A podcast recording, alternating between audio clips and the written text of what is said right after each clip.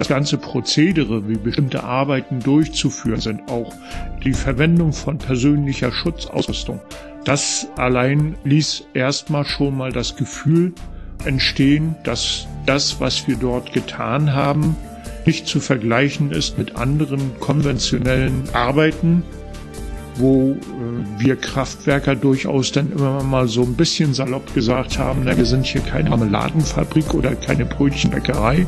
Auch die haben ihre äh, Gefährdungspotenziale, aber das ist ja doch schon etwas anderes, was eine gewisse Gefahr mit sich bringt, in sich birgt.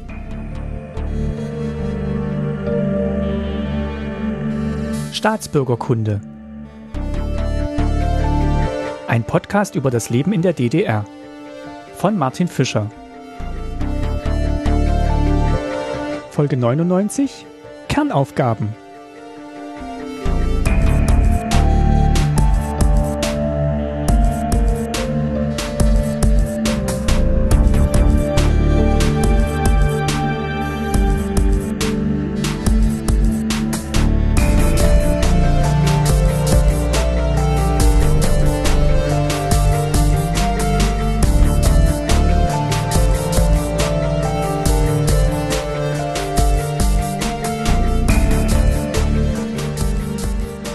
Willkommen zur neuen Folge. Schön, dass ihr wieder zuhört.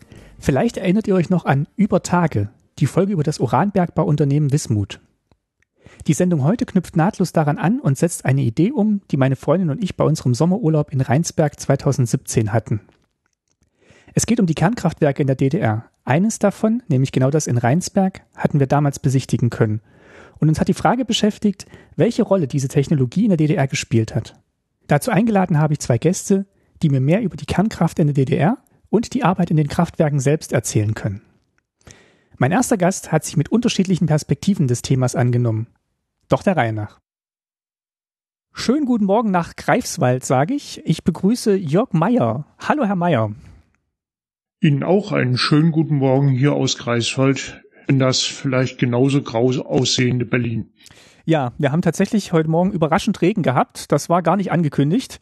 Aber das macht es uns umso einfacher, dass wir schön drin sitzen können und ein bisschen sprechen können über die Atomkraft in der DDR. Sie sind damit sehr äh, verbannt, verbunden gewesen und sind es immer noch. Warum? Das werden wir gleich erfahren, wenn wir so ein bisschen mal auf Ihre berufliche Situation und äh, auf Ihre berufliche Karriere zurückblicken. Ähm, das Thema kam auf, weil wir äh, weil ich in der vergangenen Folge über die Wismut gesprochen hatte, über den Uranbergbau und dann natürlich der Weg zum Atomkraft, zur Atomkraft und den Atomkraftwerken nicht weit ist. Und ich dachte, das wäre jetzt eine schöne Gelegenheit, da anzuknüpfen. In der DDR gab es ja zwei Atomkraftwerke, die in Betrieb gegangen sind und ein drittes, das nie in Betrieb gegangen ist. Ähm, das erste in Rheinsberg und das zweite äh, in Lubmin äh, bei Greifswald. Und das in Rheinsberg, das habe ich mal im Rahmen eines Urlaubs besucht. Das ist stillgelegt und kann man jetzt besuchen und es war sehr eindrücklich. Und ich dachte, da kann man bestimmt noch ein bisschen mehr drüber erzählen. Und da habe ich ein bisschen mich erkundigt und bin dann auf Sie gestoßen, Herr Mayer, denn Sie arbeiten nach wie vor in einem dieser Kernkraftwerke. Und wir kommen jetzt mal ein bisschen dahin, wie Sie da hingekommen sind und ja, was es da inzwischen immer noch zu tun gibt. Aber fangen wir vielleicht mal vorne an. Stellen Sie sich noch mal kurz vor und erzählen Sie noch mal, wie Sie denn zur Atomkraft gekommen sind. Ja, wie Sie schon äh, richtig bemerkt haben, befinden sich beide Kernkraftwerke, beide kerntechnischen Anlagen in Rheinsberg und auch in Lubmin äh, in der Stillsetzung, im Rückbau und auch in der Dekontamination der baulichen Strukturen bis hin zum Gebäudeabriss. Und aktuell bin ich in der Anlage in Lubmin der Stilllegungsverantwortliche für die Maschinentechnik. Ja, wie bin ich zur Kernenergie gekommen? Ähm, eigentlich war es anfangs eine Verlegenheitslösung. Mein ursprünglicher Berufswunsch war es einmal zur Eisenbahn zu kommen. Das Hobby ist mir erhalten geblieben, die Modelleisenbahn. Hm. Und ich hatte mich dann aufgrund Berufsberatung und da äh, bei uns im in der Heimatgegend äh, vorhandene Alternativen dann äh, für den Berufswunsch entschieden, äh, Maschinist für Kernkraftwerke zu werden. Ja, und die Ausbildung fand in der Betriebsberufsschule des KKW und die praktische Ausbildung dann nachher selbst im KKW in Lupin statt. In welchem Jahr sind wir jetzt gerade? Wir sind im Jahr 1980. Ich hatte 1980 die äh, Schule, die Polytechnische Oberschule mit der zehnten Klasse erfolgreich abgeschlossen und habe dann im September mit der Berufsausbildung hier erstmal im ersten Lehrjahr in Greifswald begonnen. Müssen wir vielleicht dazu sagen, das ähm, Atomkraftwerk in Greifswald ging 1974 in Betrieb, wenn ich es richtig weiß. Äh, ein Jahr früher. Oh, 73? 1973. Hm. Und das in Rheinsberg aber schon 66. Ja. Das heißt, Sie waren im dritten Jahr äh, des Betriebes, sind Sie dort, äh, haben Sie die Ausbildung begonnen und waren dann noch erstmals vor Ort? Äh, nee, im dritten Jahr nicht. Äh, wenn 1973 im Betrieb, also der Block 1 1973. Ach, im, äh, Im siebten Jahr. Im siebten Jahr. Der Block 2 folgte dann 1974 und etwas Abstand nachher 1978 und 1979 äh, nach erfolgreich bestandenem Probebetrieb die Blöcke 3 und 4. Wobei Block 4 durch die Geschichte, die wir ja alle so kennen mit dem Katastrophenwinder, ja noch da durchaus äh, besondere Begleitumstände in der Betriebssetzung hatte. Das ist auch eine spannende Geschichte, die eigentlich auch eine eigene Folge wert wäre, dieser Katastrophenwinder ähm, 79, wo dann wirklich große Teile der DDR verschneit, vereist waren und auch von der Energieversorgung abgeschnitten. Mhm. Ähm, Sie sind aus Greifswald, Sie sind gebürtig aus Greifswald? Gebürtig Greifswalder, richtig. Äh, wieder Greifswalder Einwohner geworden, groß geworden. Ich bei meinen Eltern äh, unweit von Greifswald auf dem Land äh, in dem kleinen Dorf Züssow, welches äh, zumindestens hier aus den neuen Bundesländern einigen Urlaubern bekannt sein dürfte als äh, Umsteigepunkt äh, der Bahn äh, von den südlichen Bezirken her zur Insel Usedom. Die Anschlusszüge. Stimmt, stimmt. Daher kenne ich es auch. haben Sie denn mitbekommen, ähm, äh, bestimmt haben Sie mitbekommen, dass dieses Atomkraftwerk gebaut wurde, bevor Sie selber dort tätig wurden. Also wenn man da in der Gegend wohnt, ist das ja bestimmt nicht zu übersehen, dass da was entsteht.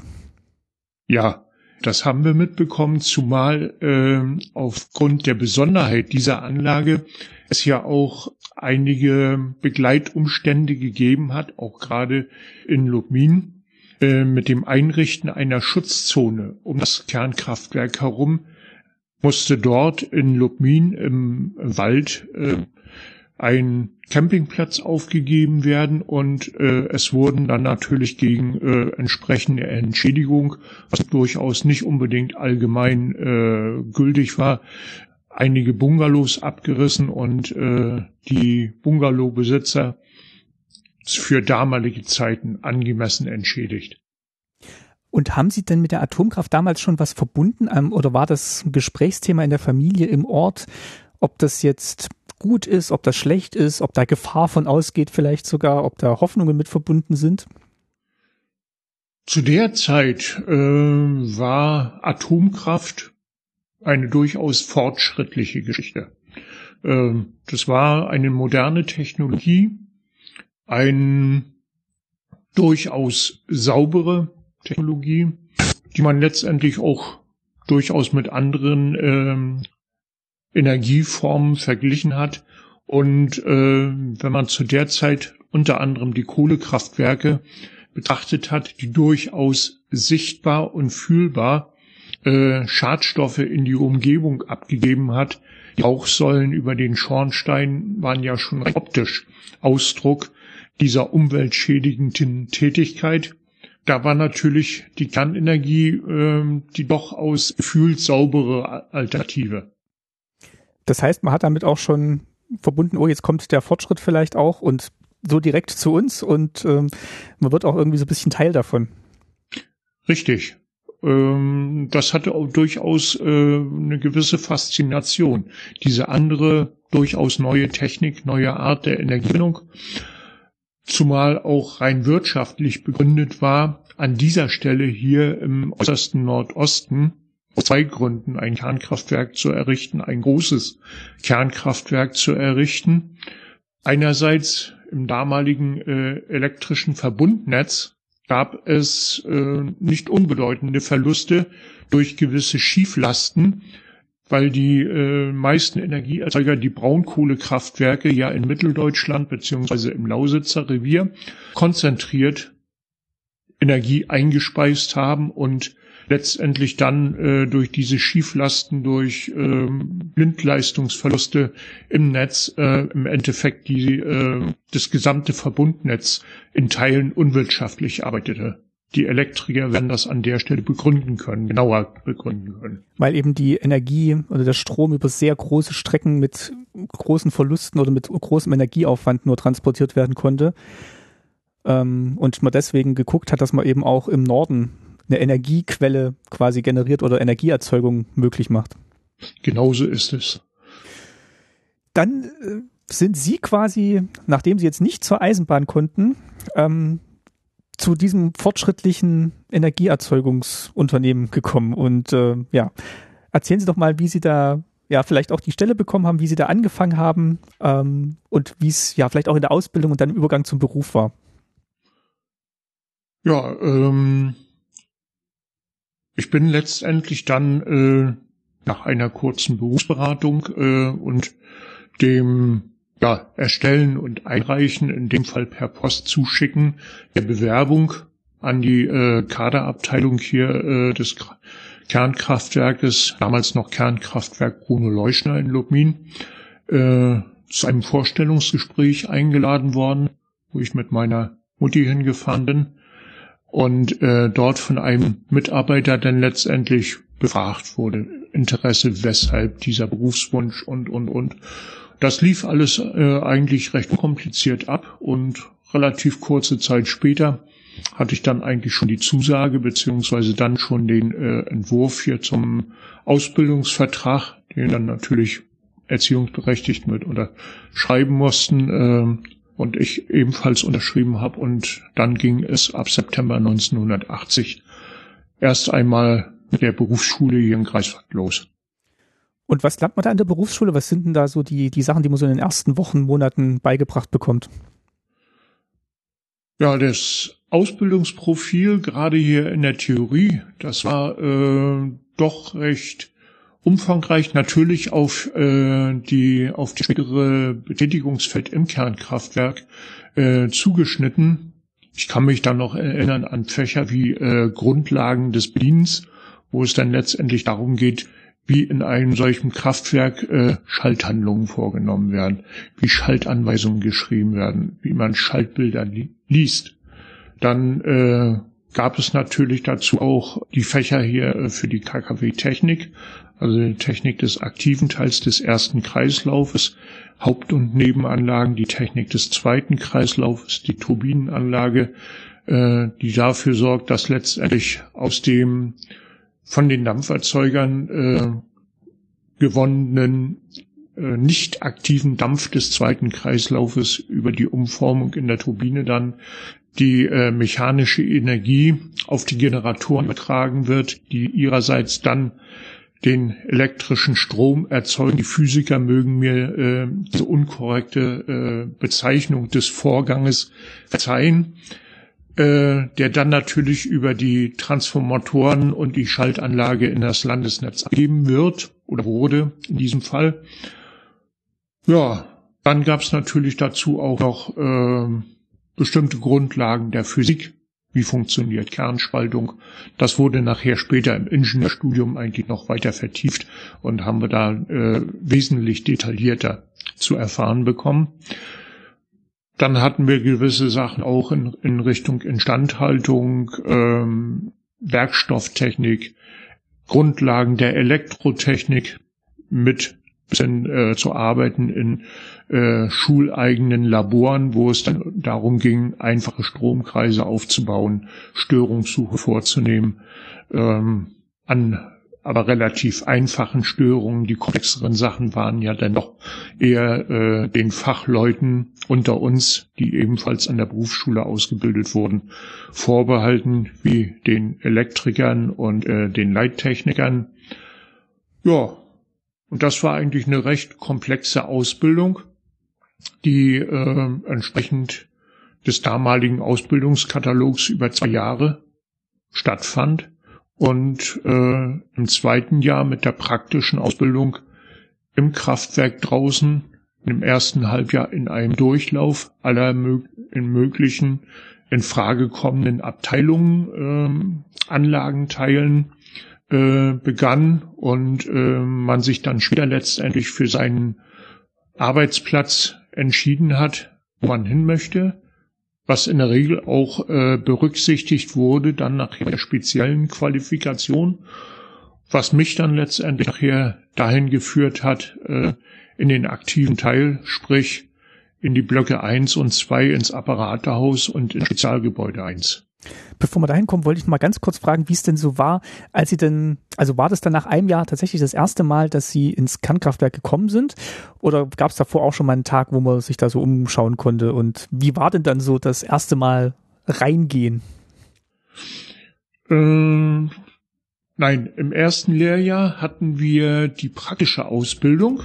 Ähm, so ähnlich wie es heutzutage auch äh, in der Berufsausbildung zum Beispiel zum Industriemechaniker äh, gehandhabt wird, in den Lehrwerkstätten der Berufsschule hier in Greifswald. Das ist übrigens heute noch als Berufsschule, als kommunale Berufsschule Technik in Betrieb. Also insofern äh, sind die Gebäude hinten in der Brandteichstraße nicht so ganz nutzlos oder sogar dem Abbruchbagger anheimgefallen kleiner äh, charmanter Nebeneffekt dort in dieser Berufsschule hatte sogar unser großer Sohn seine Berufsschule gehabt. Lieb in der Familie. In einer, in einer, in der Familie, ja, damals in der Ausbildung zum Konstruktionsmechaniker Schweißtechnik. Äh, berufsverwandt, durchaus.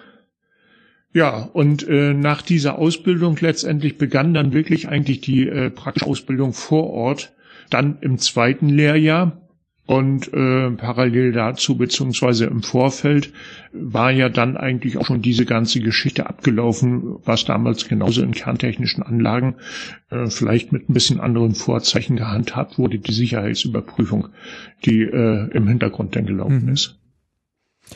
Und was hatten Sie so für ein Gefühl, wo Sie das erste Mal durch die Tore geschritten sind und ja in dieses Riesenwerk reingekommen sind? Das erste Mal na gut, äh, durch die Tour. Ja, doch, wir waren damals in einer Baracke, sagen wir mal. Den ersten visuellen Eindruck hatten wir ja damals schon bei dem Bewerbungsgespräch gehabt. Mhm. Als ich äh, mit meiner Mutter zusammen dort äh, eben zu diesem äh, Bewerbungsgespräch äh, gefahren war.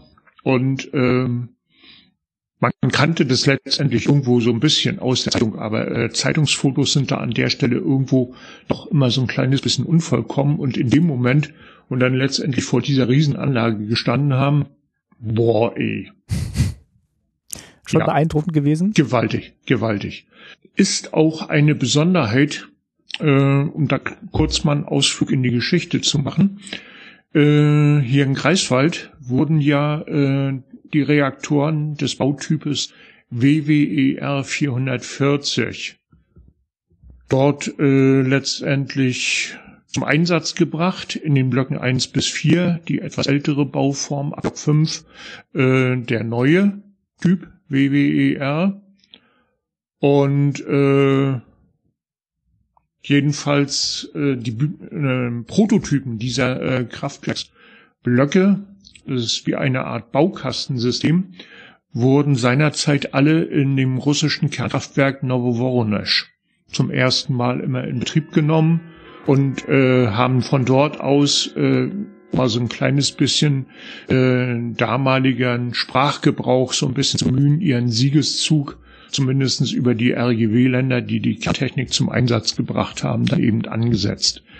Das KKW Rheinsberg äh, entspricht dabei äh, in, in seiner Ausführung dem Typ WWER 210, das Kürzel steht übrigens für Wasser, Wasserenergiereaktor. Mhm. Kurioserweise passt da an der Stelle diese Abkürzung sowohl für die deutsche äh, Bedeutung der Abkürzung als auch für die russische. Äh, das 210 kennzeichnet übrigens die elektrische Leistung in Megawatt, die dieser Block dann letztendlich an das Landesnetz abgeben kann.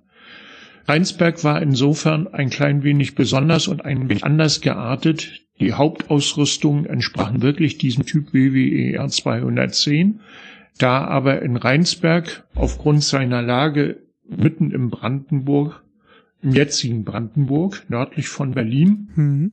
und ähm, sagen wir mal nicht der unmittelbaren Nähe äh, von Großabnehmern, Schwerindustrie, chemische Industrie, ist eher Tourismus, was da oben dann ist in Rheinsberg drumherum.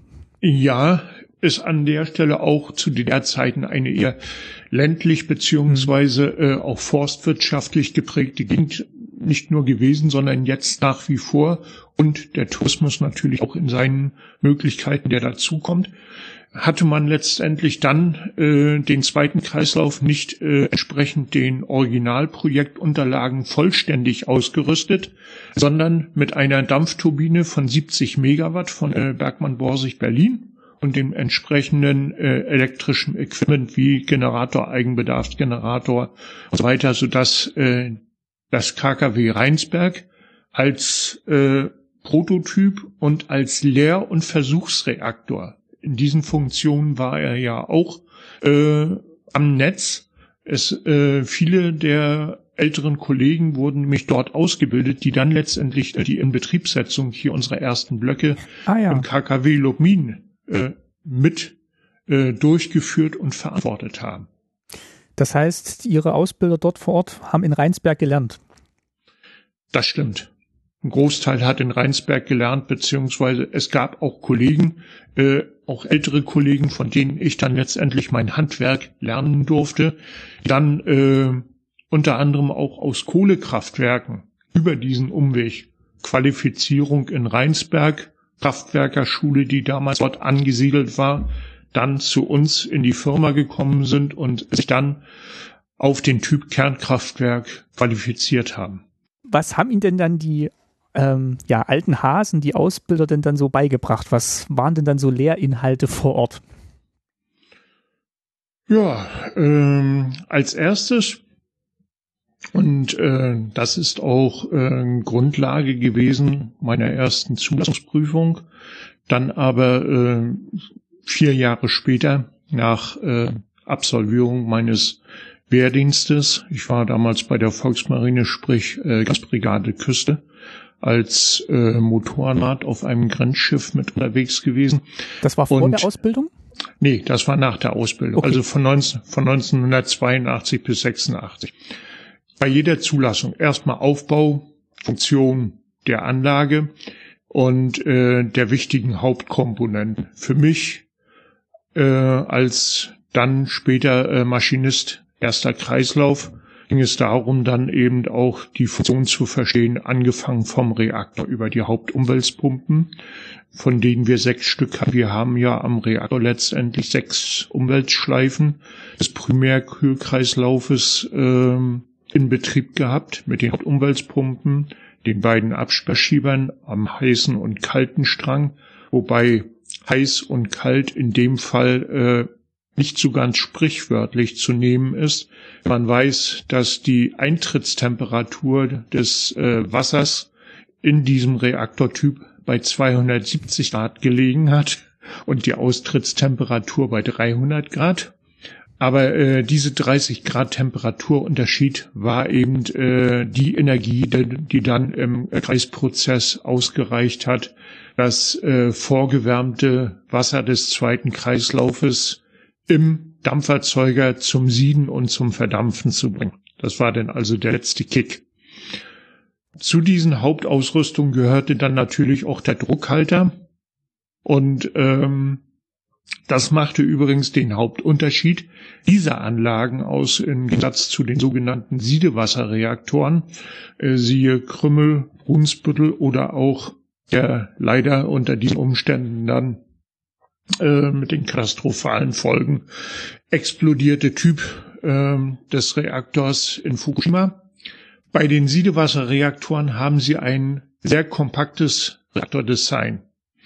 und ähm, mit der entsprechenden, äh, mit dem Vorteil äh, des weniger äh, Energieverluste äh, produzierenden direkten äh, Dampferzeugungsprozesses und Dampfabgabeprozesses an eine Turbine, die dann natürlich letztendlich den leisen Nachteil hat und was dann für mich im Prinzip so ein bisschen der unangenehme Geschmack dieser Technologie ist, dass auch diese Turbine inklusive ihrer ganzen Stoffbuchsen, die durchaus Leckagen haben, äh, durch diesen radioaktiven Dampf inwendig kontaminiert wird.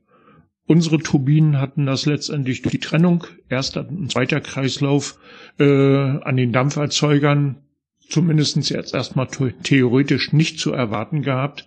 In der Praxis zeigte sich dann aber doch durchaus, dass durch Nadelrohrlecks gewisse kleine Leckagen an äh, Kontamination in den zweiten Kreislauf übergetreten sind und äh, letztendlich da dann zugeführt haben, dass dort lokal in geringem Umfang Kontaminationen aufgetreten sind, die sich dann aber letztendlich in der Instandsetzung und auch jetzt später bei der Stillsetzung und Demontage durchaus äh, beseitigen ließen, dass dann die Reststoffe, die bei der Demontage angefallen sind, äh, ziemlich komplett freigemessen werden konnten, aus dem zweiten Kreislauf freigemessen und äh, zur Verschrottung zum äh, Entsorgen übergeben werden konnten. Gehen wir vielleicht nochmal einen Schritt zurück, während Sie jetzt dort angefangen haben. Ähm, mhm. Wie, wie sind Sie denn darauf vorbereitet worden, dass das jetzt vielleicht doch nicht so ganz ungefährlich ist, was Sie da, was Sie da tun? Oder war das in dem Sinne durch die ganze Ausbildung, die Sie davor bekommen hatten in der Berufsschule, ähm, dass man dann wirklich schon so in den, in den Routinen drin war, dass, dass man da schon sehr, sehr vorsichtig unterwegs war? In der Berufsschule, es gab natürlich auch äh, im Ausbildungsprogramm als äh, Teilgebiet den Strahlenschutz, weil man letztendlich an der Stelle ja auch äh, mit radioaktiven Stoffen, offenen radioaktiven Stoffen umgegangen ist, beziehungsweise durch den Reaktorbetrieb in äh, Räumen, die nicht uneingeschränkt begehbar waren, letztendlich ein höheres äh, Strahlenlevel durch die dort äh, vorhandene Neutronenstrahlung beziehungsweise Gammastrahlung außen heraus vorgefunden hat. Und äh, diese Strahlung wurde ja letztendlich äh, von den Messgeräten, die ihre Anzeigen dann äh, zusammengefasst auf Dosimetrie warten, auf den entsprechenden Tableaus und Pulten äh, haben auflaufen lassen, kontinuierlich überwacht in den Schichten. Und ähm, man hat dann letztendlich auch schon durch die Tätigkeit beziehungsweise durch die durch das Mitlaufen mit den alten Kollegen in der Ausbildungsphase in der Anlage selbst mitbekommen, dass äh, A von den ganzen konventionellen Sachen, zum Beispiel Hitze, heiße Teile, Dampf, Druck in den Leitungen, bis hin zu den radiologischen Besonderheiten, äh, die dann letztendlich dahin auch ähm, ja mündeten, einen gewissen Reinigungsaufwand in der Anlage durchzuführen. Wir haben zum Beispiel äh, in Schichten ja dann auch äh, gewisse äh, den Schichten zugewiesene Pflegebereiche gehabt. Bei uns in der A-Schicht war das der äh, Havariebohrblock des Blockes 1, in dem die Pumpen des Sicherheitssystems Havariebohr gestanden haben und die haben wir in den langen Schichten, in der Nachtschicht und in der äh, Frühschicht, in den zwölf Stunden Schichten einmal immer äh, gründlich gereinigt. Das war ungefähr so ein ähm, ja Reinigungseinsatz für die ganze Truppe der Apparatehauswarte klar bei Schrupper von etwa drei bis vier Stunden äh, zwischen den Kontrollgängen. Und äh, das allein schon und auch äh, das ganze Prozedere, wie bestimmte Arbeiten durchzuführen sind, auch in Vorbereitung von Wartung und Instandsetzung, das Arbeiten mit dosimetrischen Freimeldungen, ähm, die Verwendung von persönlicher Schutzausrüstung bis hin zu Artenschutzmasken bei bestimmten Arbeiten. Das allein äh, ließ erstmal schon mal das Gefühl entstehen, dass das, was wir dort getan haben und jetzt immer noch tun, nicht zu vergleichen ist mit anderen konventionellen äh, Arbeiten, wo äh, wir Kraftwerker durchaus dann immer mal so ein bisschen salopp gesagt haben, na, wir sind hier keine Marmeladenfabrik oder keine Brötchenbäckerei. Auch die haben ihre äh, Gefährdungspotenziale, aber das ist ja doch schon etwas anderes, was eine gewisse Gefahr mit sich bringt, in sich birgt. Das heißt, das war auch schon bewusst. Also man hat jetzt nicht so getan, als sei es jetzt wirklich die saubere, ungefährliche Energie, sondern es war dann tatsächlich auch schon so angelegt, dass ja, die Risiken benannt wurden und man mit denen auch umgehen musste. Das stimmt. Ähm, aber wir waren letztendlich äh, natürlich auch davon überzeugt, dass ähm, bei einem bestimmungsgemäßen Betrieb, dem Einhalten aller Vorschriften bis hin zu unseren Bedienungsvorschriften, diese Gefahr letztendlich an der Stelle äh, gebannt ist beziehungsweise irgendwelche kleinen Auswirkungen natürlich auf die Anlage, auf das innere Anlage der Anlage beschränkt sind. Das heißt, ähm, wenn man wirklich sicher an, ja, an die Protokolle hält, die halt wirklich auch so im, im ersten Lehrjahr so eine große Rolle gespielt haben und dann auch vor Ort ge ge geprobt wurden, dass dann eigentlich das beherrschbar erschien. Ja, so war das letztendlich und äh, so sind wir ja auch letztendlich als Kraftwerker äh, während der gesamten Zeit des Betriebes, ja, bis hin eigentlich in die Wendezeit, äh, davon überzeugt gewesen, beziehungsweise in großen Teilen jetzt auch natürlich immer noch überzeugt. Wie, wie muss man sich denn so die Stimmung vorstellen während der Arbeit? Also ist es dann wirklich sehr, sehr ernst konzentriert durchweg um, oder gibt's dann vielleicht gleich auch in den Pausen dann auch so eine, so eine Art von ja, Kollegialität und ähm, also Kollegialität im Sinne von, ähm, dass man vielleicht auch mal ein bisschen ähm, lockerer an die Arbeit rangeht oder ist das dann wirklich schon sehr anstrengend, dass man da wirklich die ganze Zeit so konzentriert sein muss? Direkt bei den Arbeiten äh, stimmt das so, wie Sie es vermutet haben, dass man natürlich sehr konzentriert und äh, ernsthaft an die ganze Geschichte herangeht. Ähm, Gerade bei diesen komplexen Arbeiten ähm, letztendlich Schalthandlungen in der Anlage, die äh, nicht unbedingt immer standmäßig äh, vonstatten gegangen sind, beziehungsweise auch äh, eine größere Anzahl zu dienender äh, Armaturen umfassten, äh, ist man ja generell mit einer Schaltanweisung, sprich einem A4 A4-Blatt in Tabellenform, wo dann letztendlich nacheinander in einer logischen, technologisch-logischen äh, Reihenfolge zu öffnenden und zu schließenden Armaturen aufgeschrieben waren. Das wurde dann letztendlich vom Operator erstellt, vom Blockleiter bestätigt, an den Maschinisten übergeben. Der hat diese Schaltanweisung Punkt für Punkt abgearbeitet und entsprechend mit Häkchen dann äh, die neue Stellung der Armatur bestätigt und diese abgearbeitete Schaltanweisung dann zurückgegeben. Äh, eine Kopie wurde bei uns auf der Rathauswarte archiviert. Äh, das Original ging dann zurück an die Blockwarte. Bei den Schaltanweisungen, die im Rahmen der Anlagen der speziellen Wasseraufbereitung direkt von der AHW aus äh, erstellt wurden, ging natürlich die komplette Schaltanweisung direkt zurück hier zur Archivierung in die Warte. Der zweite Teil, so wie Sie es gesagt haben, natürlich in den Pausen und darüber hinaus auch durchaus mal äh, Tagen in der Freizeit, wo man sich letztendlich auch mal zu so begibt, feiern und allem. Da gab es natürlich äh, dieses kollegiale Miteinander, äh, wo es durchaus auch mal zum Austausch gekommen ist über private Sachen, äh, beziehungsweise über Geschichten hier, die von, von draußen her letztendlich das Leben betroffen haben. Was damals eben, wo, wo gibt's zum Beispiel mal Obst und Südfrüchte oder Ding.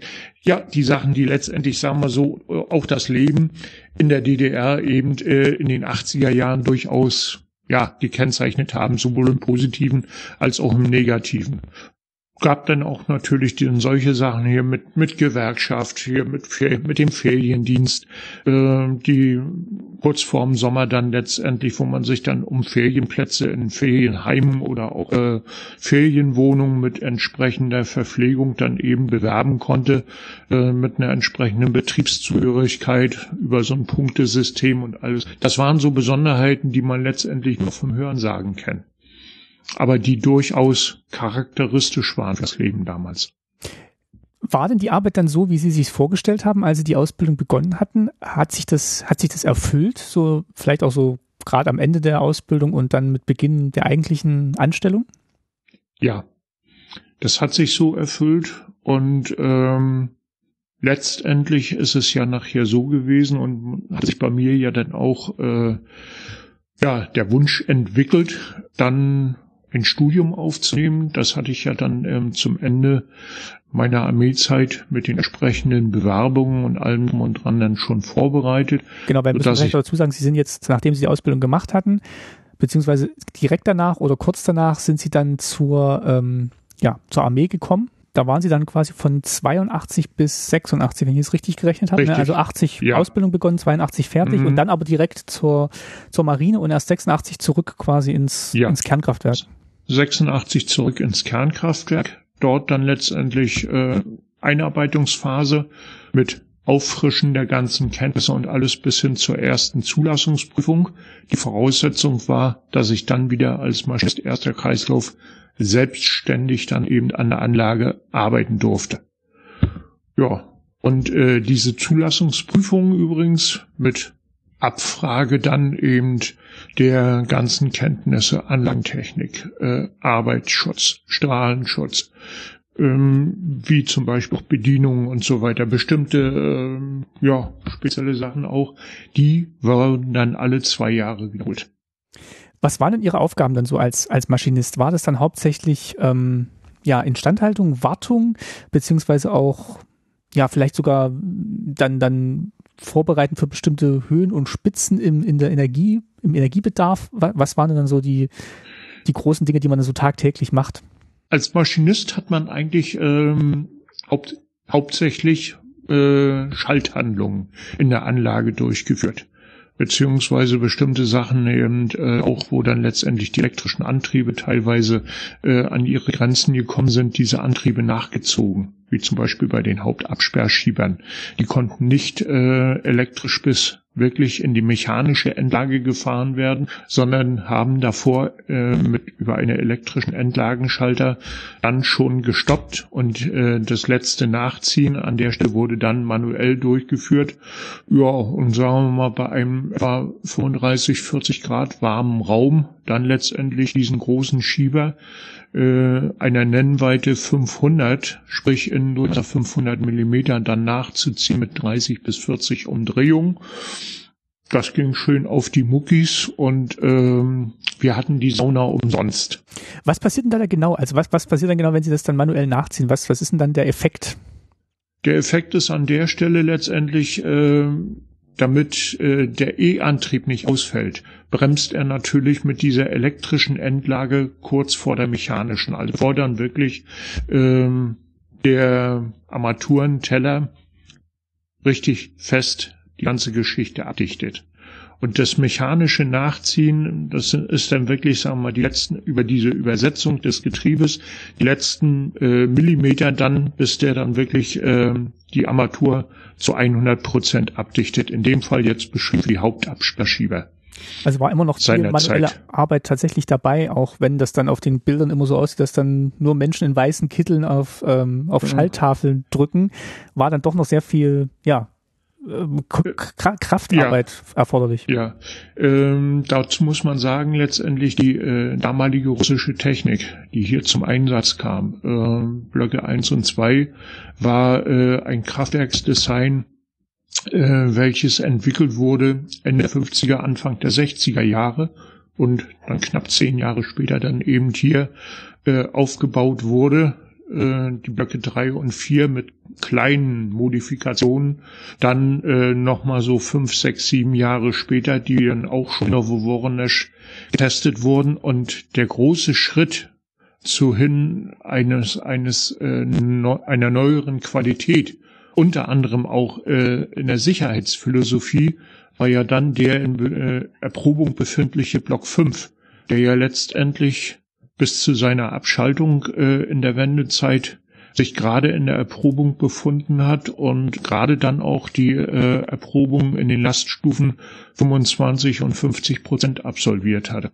Und da mittendrin in dieser Erprobung kam dann äh, auf Grundlage der Bewertung der Gesellschaft für Reaktorsicherheit und der äh, politischen Abstimmung am runden Tisch in Berlin in der Wendezeit dann letztendlich die Empfehlung beziehungsweise die Festlegung auch von der Regierung aus, das Kraftwerk stillzulegen.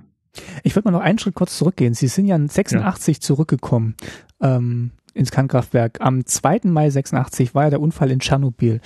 Sind Sie da, ich weiß nicht, wann genau Sie zurückgekommen sind. Ähm, wie, wie war das denn in der Wahrnehmung, wo Sie vielleicht schon wussten, dass Sie zurückkommen und dann auch mitgekriegt haben, was in Tschernobyl passiert ist? Oder wenn Sie da schon zurück gewesen sind, ähm, wie sich das dann ähm, ja für Sie dargestellt hat?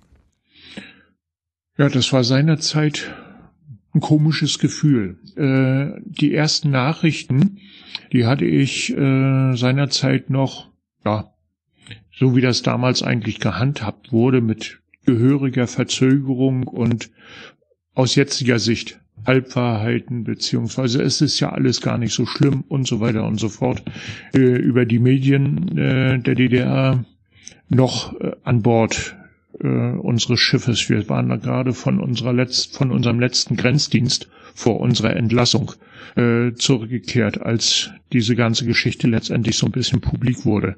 Natürlich prasselten dann auch auf mich da irgendwo die Fragen. Sag mal, du bist doch in so einem Kernkraftwerk äh, tätig und wie ist das Menschenskind? Kriegst du da nicht? Ja, sag ich, keine Ahnung. Ich weiß nicht, was da passiert war.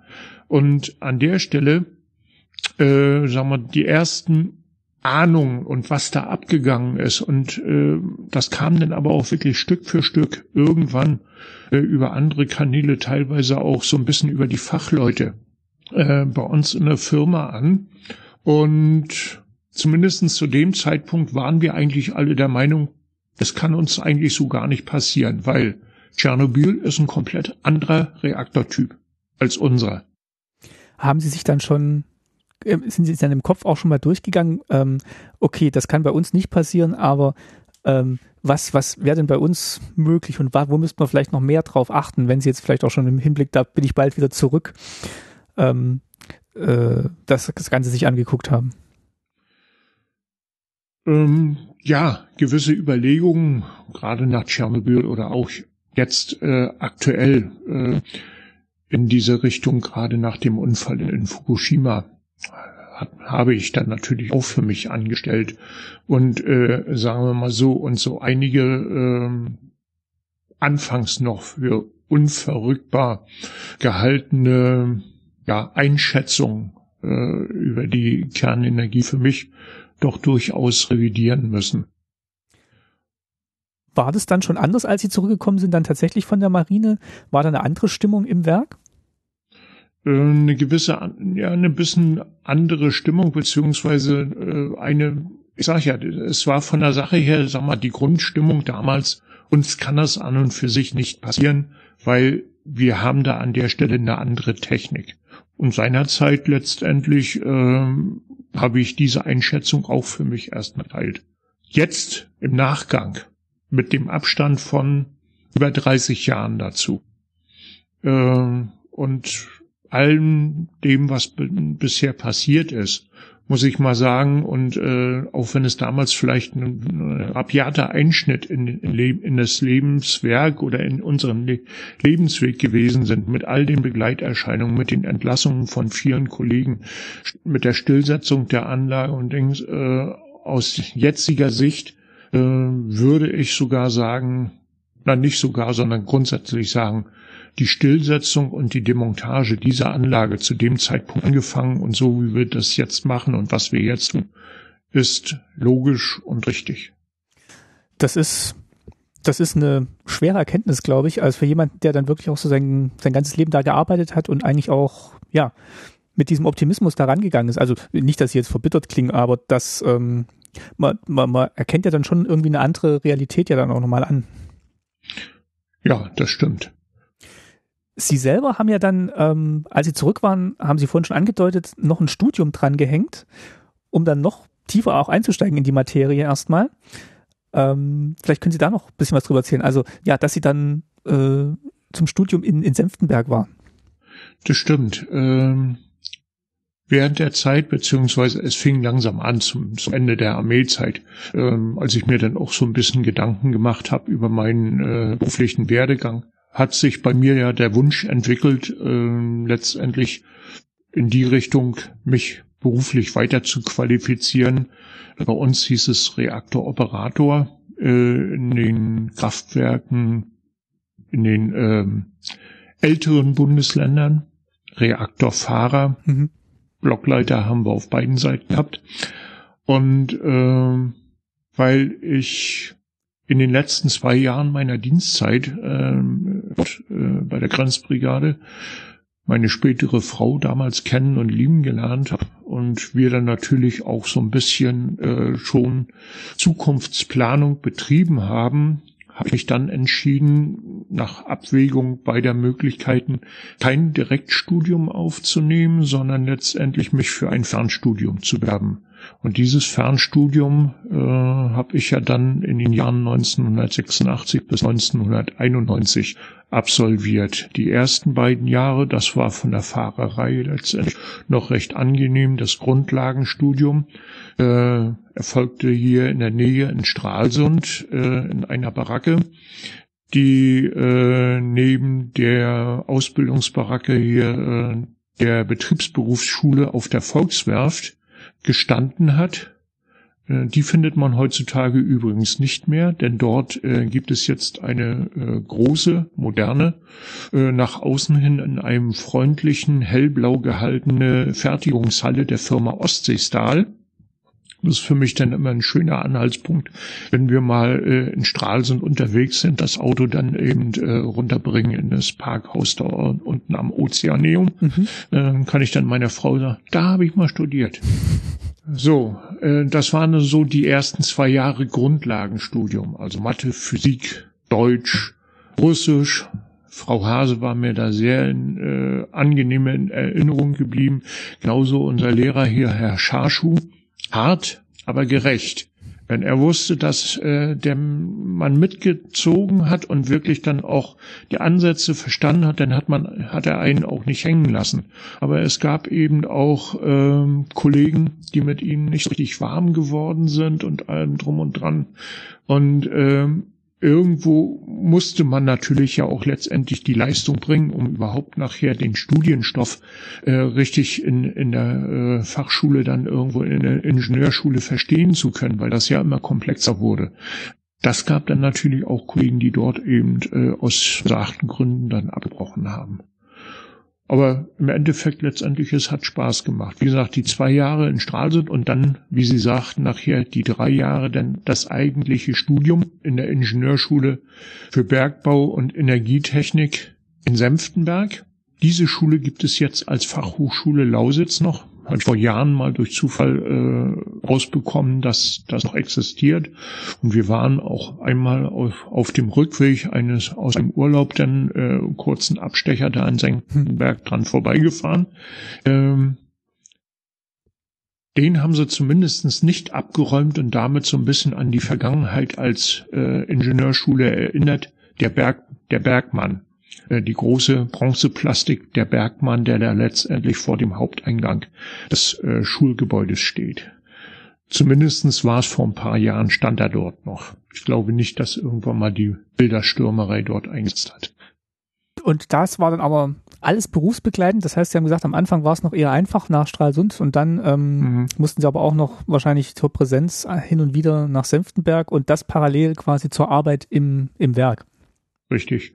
Äh, und das war seinerzeit so. Äh, und da muss ich sagen, muss ich auch wirklich nochmal äh, auf diesem Weg auch einen großen Dank sowohl an meinen ehemaligen Meister damals auf der Apparatehauswarte als auch an die Kollegen aussprechen, die entsprechend den damaligen Regelungen für solche Fernstudiengänge äh, dann letztendlich immer äh, all diesen äh, Reisen, die ich dann letztendlich nach Senftenberg unternommen habe, alle drei Wochen eine Woche abwesend, mich dann letztendlich auf der Arbeitsstelle vertreten haben und dann letztendlich dafür gesorgt haben, dass mein Wegbleiben da nicht zu einem Ausfall geführt hat.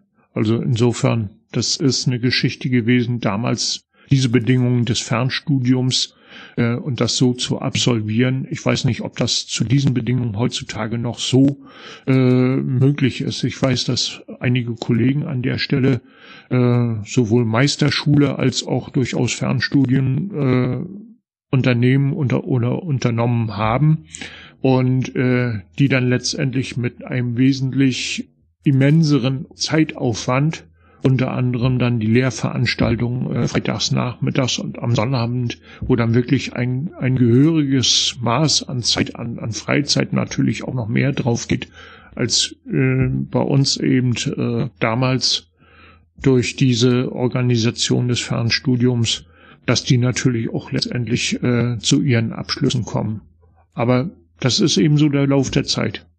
Jetzt haben Sie schon gesagt, es ging ja dann so auch, also spätestens dann mit den runden Tischen, aber vielleicht auch schon vorher in der DDR, kam dann vielleicht auch so ein bisschen eine, eine Skepsis auf gegenüber der Atomkraft. Also einerseits vielleicht, weil sie dann doch noch nicht alles an anderen Energieformen abgelöst hatte. Also Braunkohle gab es ja weiterhin und ähm, die Atomkraft hatte ja noch nicht übernommen, da mhm. wirklich komplett die DDR mit, mit Strom zu versorgen. Ähm, das das dritte Atomkraftwerk von den geplanten weiteren 20, glaube ich, ist ja dann auch nie in Betrieb gegangen und parallel gab es vielleicht auch mit der Umweltbewegung auch ja andere, andere Sichtweisen darauf. Ähm, können Sie mal die Situation beschreiben, bevor es dann ja so Richtung Wende ging, wie da so die ja die gesellschaftliche Stimmung war und vielleicht auch so das die eigene die eigene Wahrnehmung im Kollegenkreis, wie es denn mit der Atomkraft weitergeht?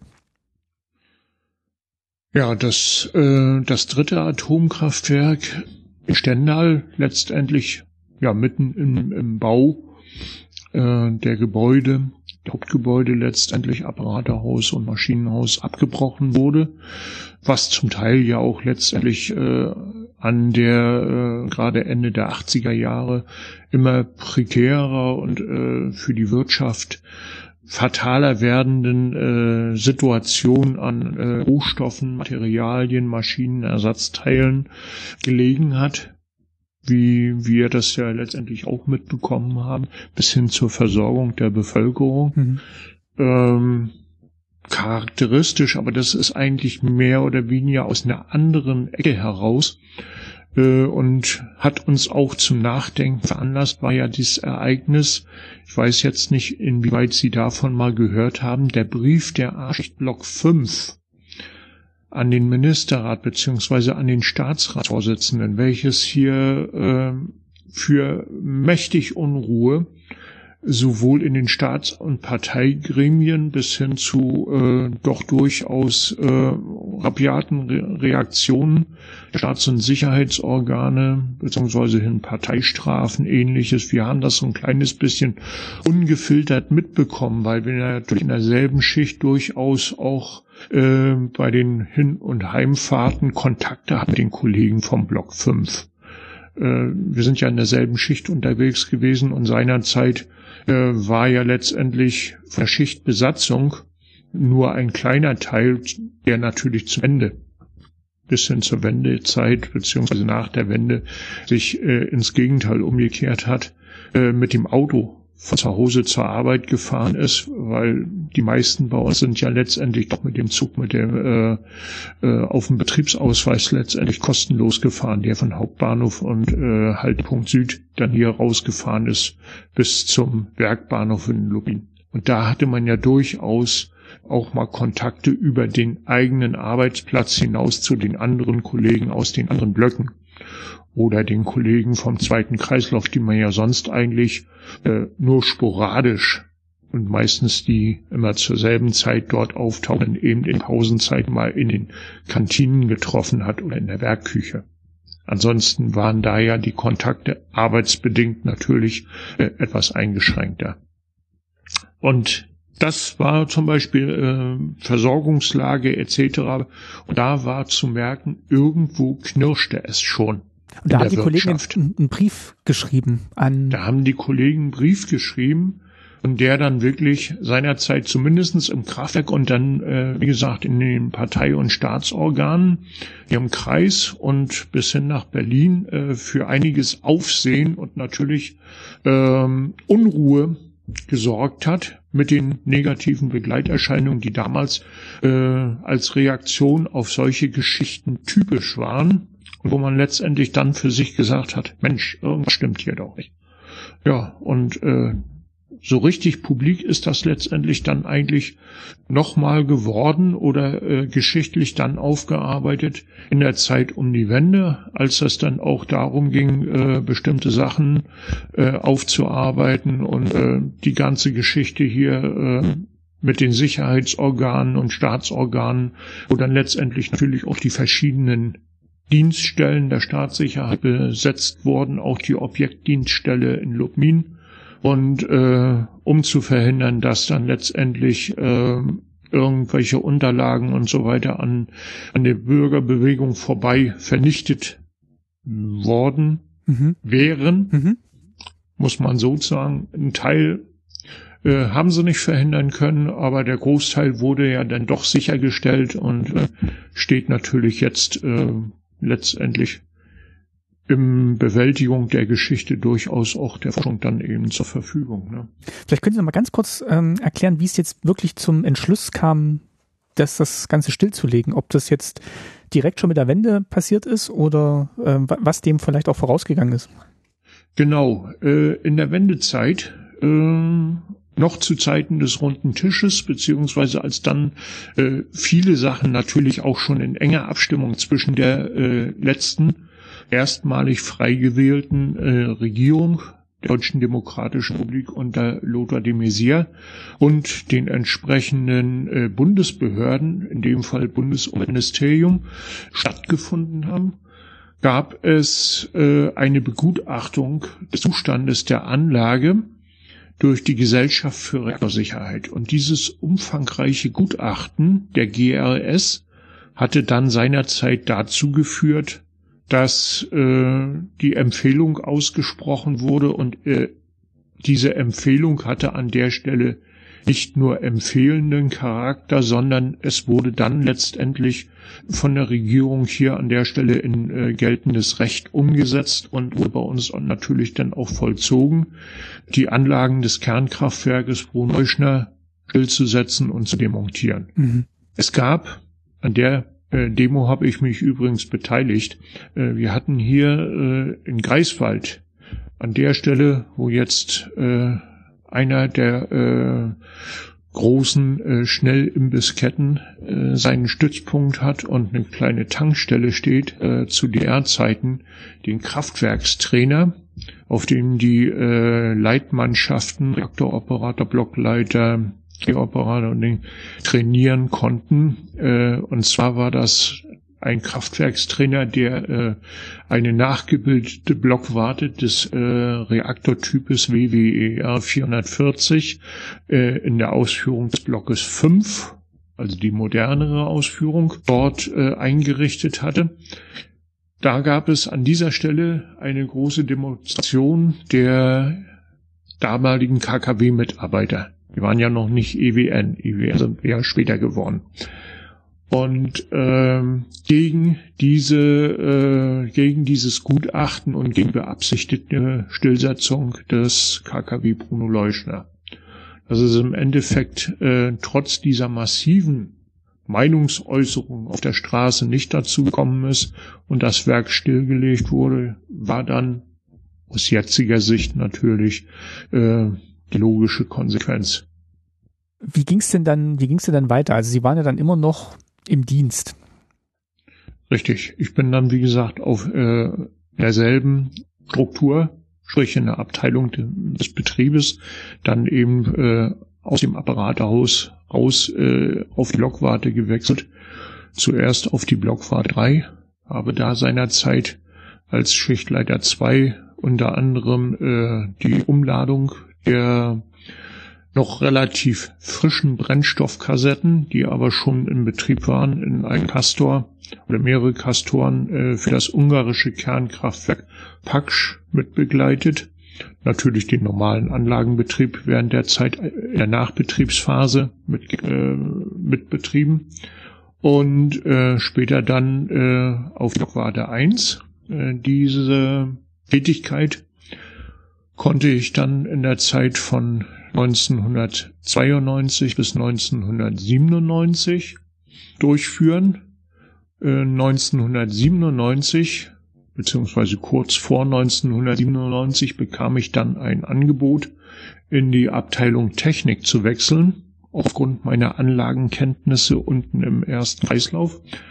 Und zwar in die ähm, Abteilung, in dieser Hauptabteilung Technik, die sich mit der Vorbereitung und Durchführung der Demontage der Reaktordruckgefäße und deren Einbauten beschäftigt hat. Und sollte da an der Stelle sowohl für die Modelldemontage im Block 5 als auch für die spätere aktive Demontage der Reaktordruckbehälter und äh, bei uns hießen sie Druckgefäße und der Einbauten der Reaktoren äh, bei der Einrichtung dieser äh, Ausrüstung im Block 2 dann äh, die Ausrüstung mit den Systemen zur Medienver- und Entsorgung finden über entsprechende Rohrleitungen und und und. Wie ging es Ihnen denn dabei, als Sie dann quasi jetzt mit der Planung beschäftigt waren, das abzubauen, wo Sie dann gelernt und gearbeitet haben?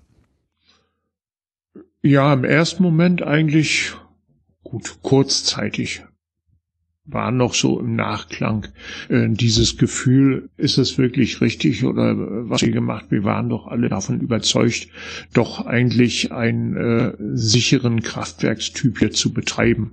Mhm. Aber im Endeffekt dann, und das wird jeder Ingenieur, jeder Techniker letztendlich verstehen, hat mich die neue Aufgabe natürlich gereizt.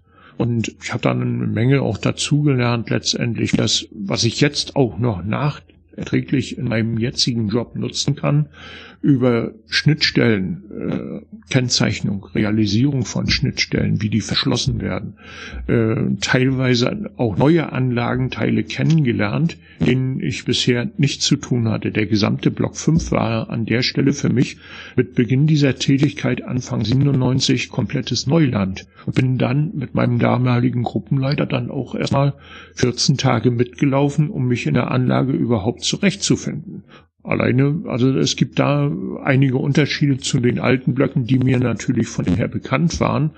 Aber äh, wenn man da letztendlich jemanden, der vollkommen neu äh, da reinkommt, äh, irgendwo in die Anlage führt und ihn dann ganz einfach mal stehen lässt, der verläuft sich.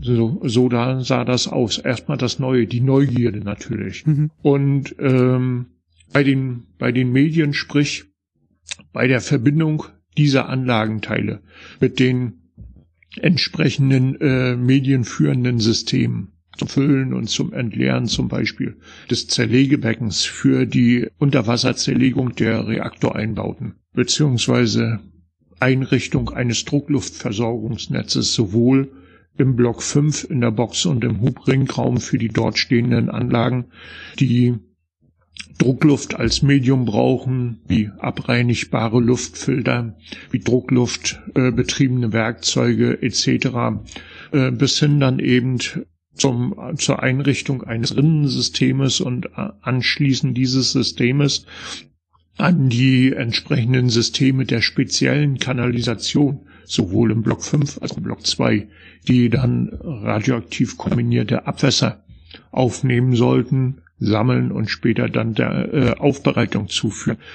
Das war durchaus erstmal schon in dieser Richtung, auch mit Hinblick auf neue Anlagenkenntnis, äh, eine reizvolle Tätigkeit. Und es kam ja dann letztendlich im Zusammenhang mit dieser Geschichte äh, auch noch ein paar Sachen dazu, äh, die wir so im Betrieb gar nicht an der Stelle zu betreuen hatten und äh, wirklich auch ein bisschen Neuland für uns waren.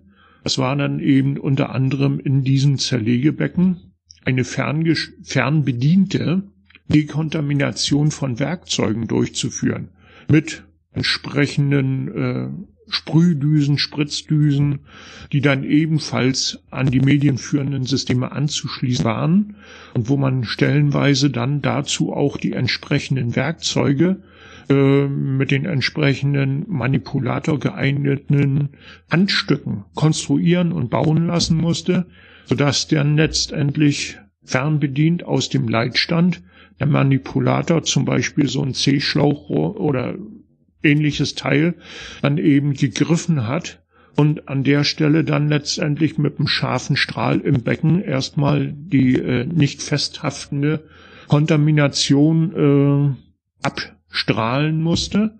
Und das, was dann letztendlich doch noch haften geblieben ist, gerade bei den äh, Trennverfahren wie Plasmaschneiden unter Wasser, beziehungsweise dann noch schlimmer, äh, ein sogenanntes CAMC-Verfahren, wo dann letztendlich mit einem Kohlefaserschwert, äh, mit einem immensen Lichtbogen, äh, der ligierte Stahl der Reaktoreinbauten in 0, nischt zerlegt wurde was aber zur Folge hatte, dass diese ganz feinen Partikel, und das ist wirklich äh, im Endeffekt wie Ruß aus einem Schornstein, aber das Ganze eben unter Wasser, ebenfalls in 0, nichts die Sicht für den äh, Operator da an der Stelle mit einer Unterwasserkamera auch gegen Null schwinden lässt. Ja, und die ganze Geschichte, die haben wir an der Stelle dann letztendlich ja mit entwickelt, erprobt in Betrieb gesetzt bis hin eben dann auch zur Wasserreinigungsanlage, die mein Kollege, mit dem ich damals das Büro geteilt habe, technisch mit betreut hat und dann wieder dafür gesorgt hat, dass der Operator dann wieder den Durchblick bekommt. Und das war dann letztendlich rein technisch gesehen schon äh, eine durchaus anspruchsvolle und äh, interessante Aufgabe. Ja, und so mein kleines persönliches Highlight war ja dann an der Stelle gewesen, den Maschinenbrenner im Trockenzerlegebereich auf Vordermann zu bringen. Wir hatten da an der Stelle äh, so ein paar Vorarbeiten von der Uni Hannover, von der Abteilung Werkstofftechnik äh, zugearbeitet bekommen.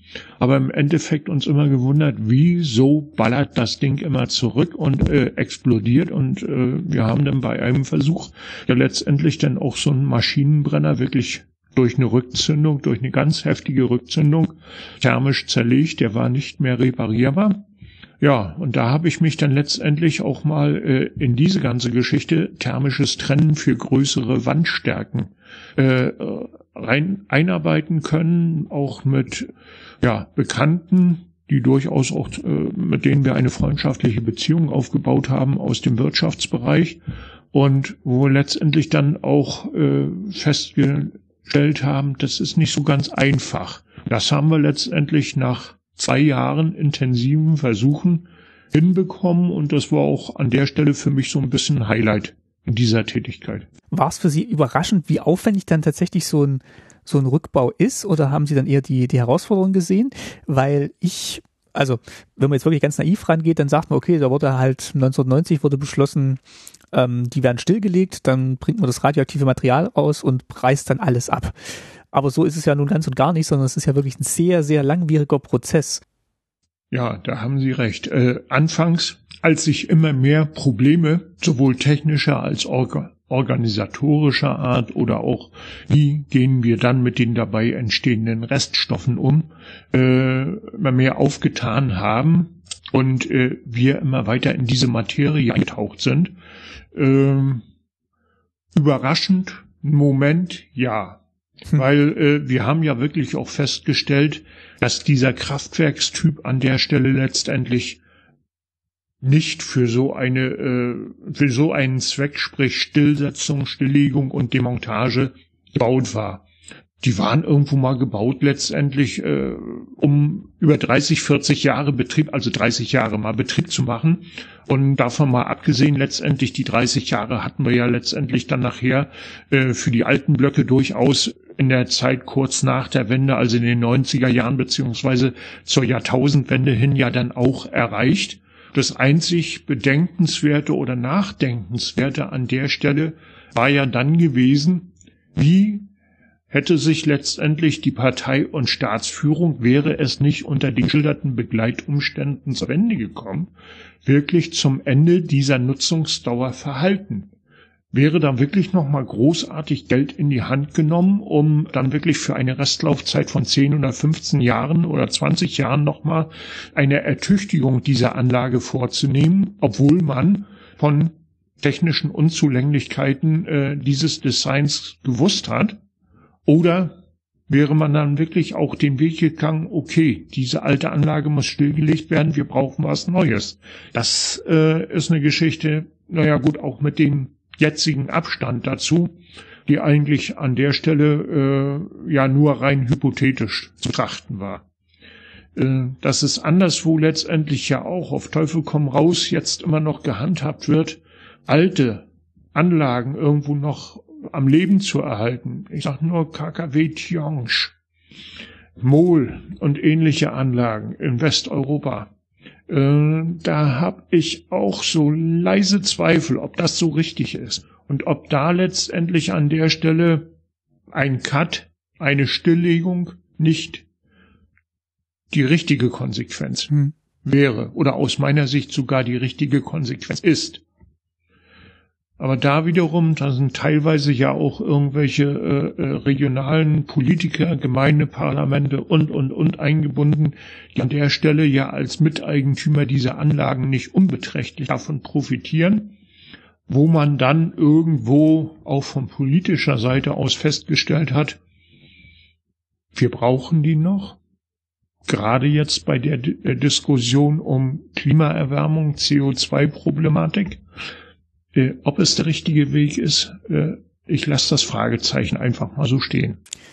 Dann würde ich vielleicht zum Abschluss nochmal fragen, wenn Sie jetzt zurückblicken, war es denn die richtige Entscheidung für DDR, ähm, zu, zu dem Zeitpunkt auf Atomkraft zu setzen oder war da auch viel ähm, ja, Hoffnung oder Projektion mit dabei, ähm, um das jetzt durchzusetzen? Zum damaligen Zeitpunkt ja auf die Atomkraft zu setzen. Äh, man hat es nicht besser gewusst. Mhm. So. Äh, es ist natürlich jetzt sehr hypothetisch äh, sagen nein oder ja oder nicht doch nicht. Zum damaligen Zeitpunkt in den 60er Jahren, ja. Das Einzige, äh, was an der Stelle oder was so ein bisschen, bisschen bitteren Beigeschmack hatte, und das ist eine Geschichte letztendlich, die ich dann unseren Anführungsstrich unten, Freunden Anführungsstriche oben. Wobei ich mal sagen muss, äh, es gibt eine Menge Potenzial, gerade in Richtung Osten.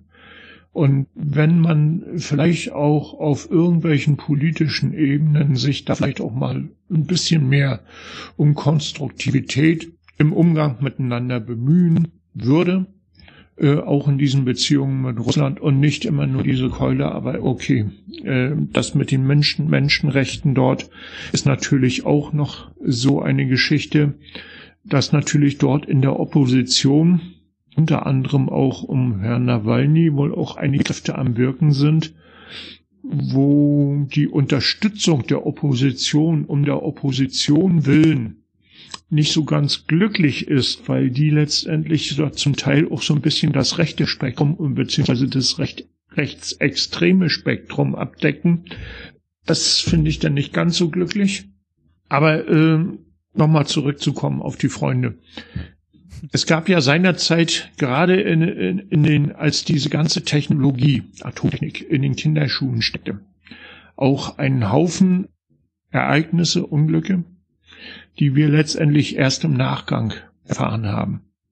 Die große Katastrophe der Atomanlage Mayak wurde genial geheim gehalten, aber genial wirklich jetzt wirklich in Anführungsstrichen äh, wieder zu sehen, in der Sowjetunion geheim gehalten. Es wurde da ja letztendlich in Sibirien eine Fläche, die äh, um einiges größer ist als äh, die Gegend um Tschernobyl hier äh, in der Ukraine und in Weißrussland, so hochgradig radioaktiv verseucht und kontaminiert durch die Explosion dieser Aufbereitungsanlage, dass dort noch über hunderte von Jahren äh, letztendlich nach bestem Wissen und Gewissen niemand leben kann und sich aufhalten sollte. Es ist kurios, gerade in solchen Ecken, ob das die Gegend um Fukushima ist, ob das Mayak ist, ob das äh, Tschernobyl ist, wie sich komischerweise da die Natur, angefangen von den äh, Tieren, Pflanzen und so weiter, trotz auftretender Mutationen aufgrund dieser Strahlenbelastung irgendwo imstande ist zu regenerieren. Das ist faszinierend. Ist natürlich, die Schäden sind auf jeden Fall da und sind nicht zu leugnen. Was letztendlich bei dieser Geschichte hier, als das hier alles eingerichtet wurde, irgendwo äh, ja auch von Seiten der Sowjetunion verschwiegen war, wurde, waren ja dann auch die Vorfälle letztendlich, die seinerzeit bei der doch militärischen Nutzung der Kernenergie als Antriebsmaschinen auf den äh, Atom-U-Booten, was da vorgefallen war. Und das letztendlich hätte man unter anderem ja auch bei der ganzen Geschichte Einrichtung von Atomkraftwerken äh, auch in der Betreuung durch die sowjetischen Spezialisten, vielleicht hat man das sogar gemacht, wesentlich stärker in dieser Sicherheitsphilosophie äh, irgendwo berücksichtigen müssen und mit einbauen müssen. Aber das jetzt im Nachgang mhm. und sagen wir nur aus meiner Erinnerung so äh, wiederzugeben und zu bewerten, ist jetzt wirklich nur meine persönliche Meinung. Es könnte durchaus sein, dass ich da vielleicht auch irgendetwas jetzt äh, aufgrund der Nichtkenntnis von Details vielleicht jetzt auch irgendwo im Detail nicht so ganz richtig gegeben habe.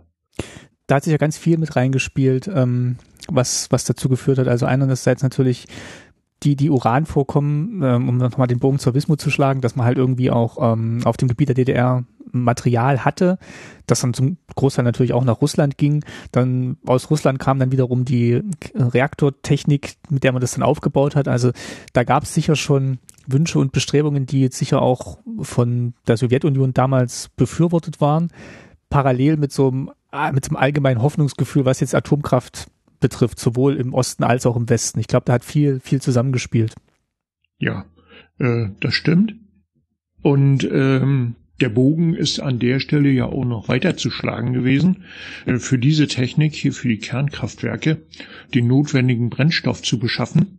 Das war ja eine Geschichte, die wir letztendlich im Zusammenhang mit der Übernahme der russischen Technologie der russischen Kernkraftwerkstypen ja auch über die entsprechenden äh, Staatsverträge und alles schon geregelt hatten, dass wir natürlich unseren Kernbrennstoff ja auch aufgrund, dass wir als Nachfolger, als einer der Nachfolger des untergegangenen Deutschen Reiches und äh, als Deutsche Republik keinen Kernbrennstoff erzeugen durften, besitzen, anwenden, ja, aber im Prinzip die Aufbereitungsanlagen und damit die Möglichkeiten, höher angereichertes Uran herzustellen und so weiter, Für Waffen äh, natürlich nicht, hm. nicht besitzen durften, aufgrund Atomwaffensperrvertrag, dem wir ja auch äh, beigetreten waren.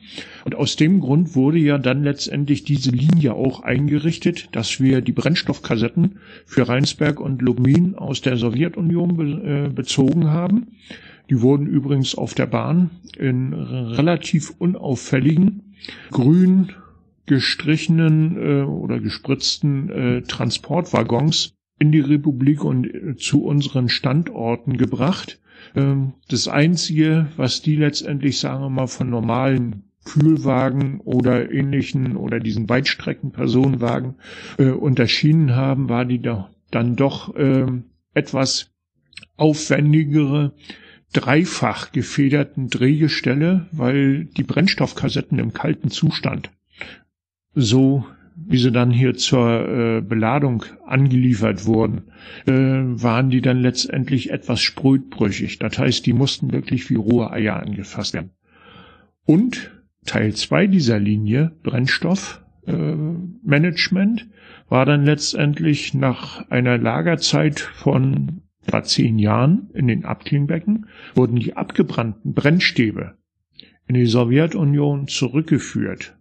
In ähnlichen Behältern, so wie wir das heutzutage letztendlich kennen, äh, bei Transport von äh, hochradioaktiven Reststoffen, sprich hohe Dosisleistung plus Wärmeentwicklung, also abbrannte Kernbrennstäbe oder Brennstoffkassetten, äh, in den Castor-Behältern. So hatten wir seinerzeit das Transportbehältersystem C30, wo sie letztendlich in einem dieser Transportbehälter 30 abgebrannte Brennstoffkassetten mit der entsprechenden Abschirmung nach draußen hin zur Abschirmung der entweichenden radioaktiven Strahlung dann eben auf der Bahn transportieren können oder konnten in dem Fall. Es gab dazu dann die entsprechenden Schwerlasttransportwagen. Einer steht in Lubmin, der verschrottet werden wird.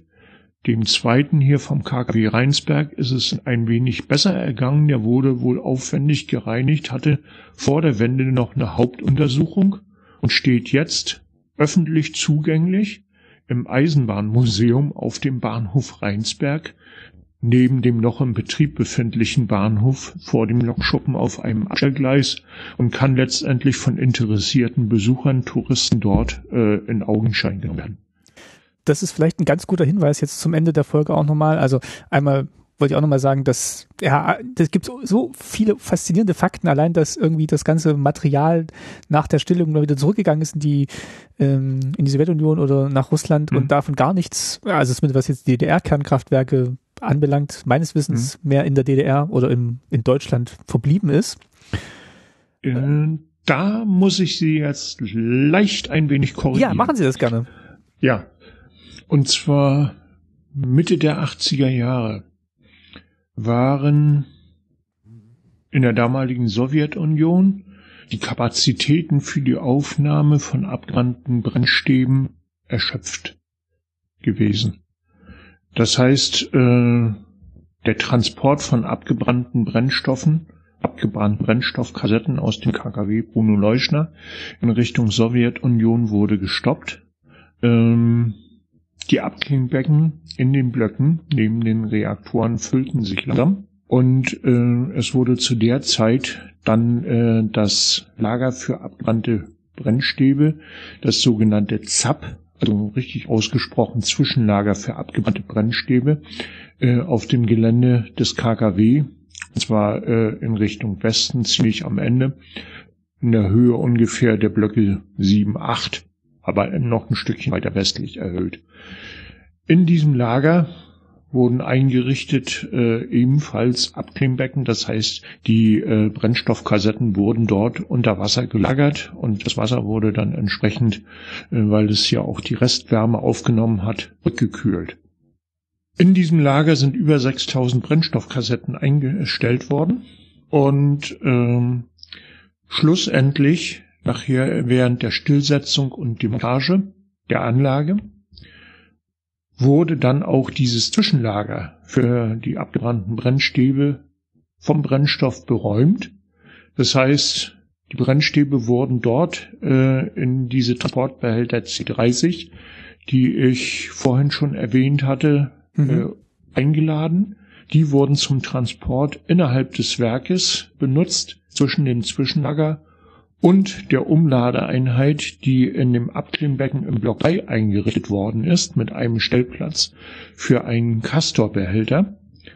Und das war dann schon zu der Zeit, als einer der äh, maßgeblichen Entwickler der Castoren, der Herr Ritscher, seinerzeit davor noch Prokurist bei der GNS Gesellschaft für Nuklearsicherheit beziehungsweise DNB Gesellschaft für nuklearen Behälterbau äh, dann nachher zu uns gewechselt ist und äh, unser Geschäftsführer wurde äh, und wurde in dieser Umladeeinheit in den Typ Castor 440-84 verladen.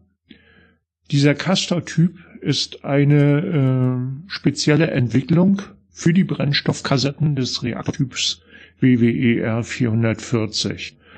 Ja, wie gesagt, in dieser Umladeeinheit wurden dann aus den C30-Behältern die Brennstoffkassetten in den Castor eingeladen. In jeden Castor passten 84 Brennstoffkassetten rein. Es gab dazu ein sehr komplexes, umfangreiches und mit einer sehr strengen Qualitätssicherung versehenes Abfertigungsprogramm für diese Kastoren. Die haben äh, unter anderem, die sehr penibel zu prüfen waren, äh, zwei Doppeldichtungen. Einmal eine Doppeldichtung für den Primärdeckel, eine Doppeldichtung für den Sekundärdeckel, sodass auf jeden Fall über einen längeren Zeitraum, so wie geplant war, 50, 100 Jahre und mehr, nach Möglichkeit, nach technischen Stand ein Versagen dieser Dichtung ausgeschlossen werden kann.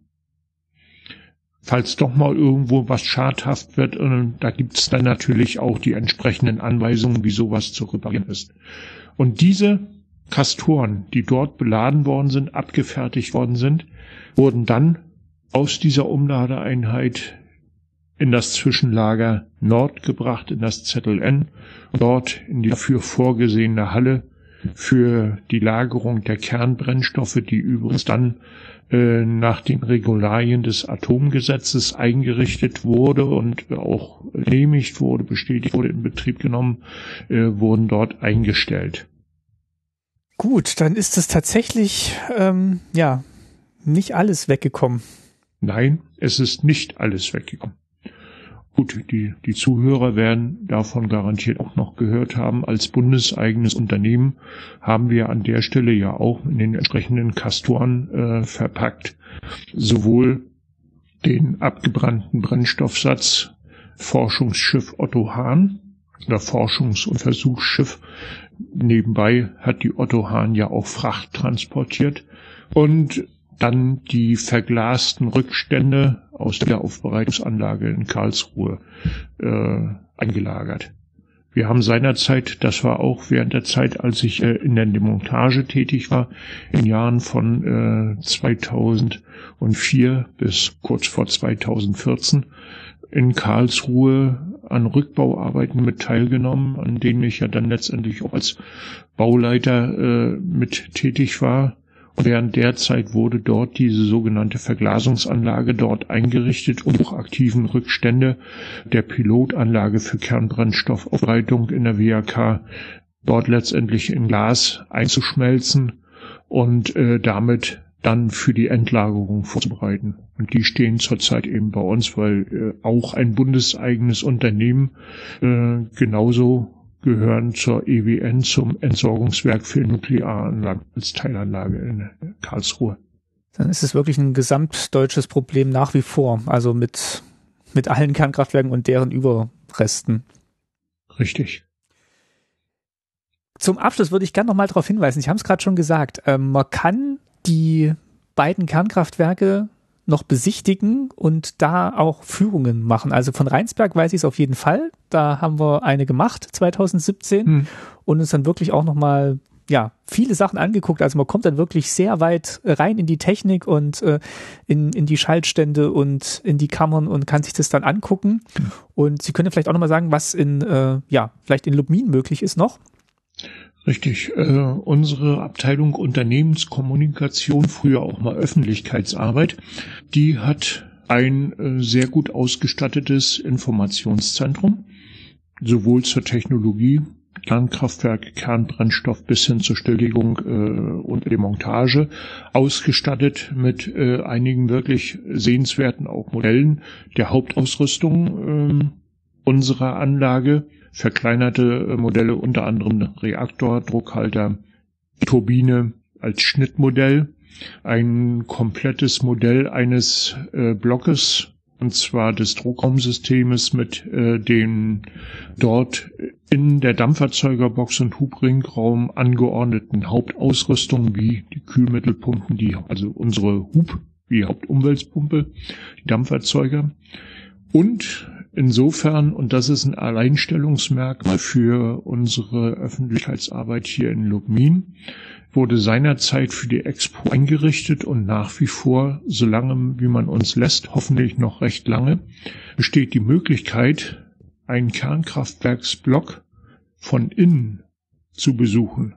Und zwar den Kernkraftwerksblock, der sonst, wenn er in Betrieb ist, generell für die Öffentlichkeit nicht zugänglich ist aufgrund der radiologischen Situation.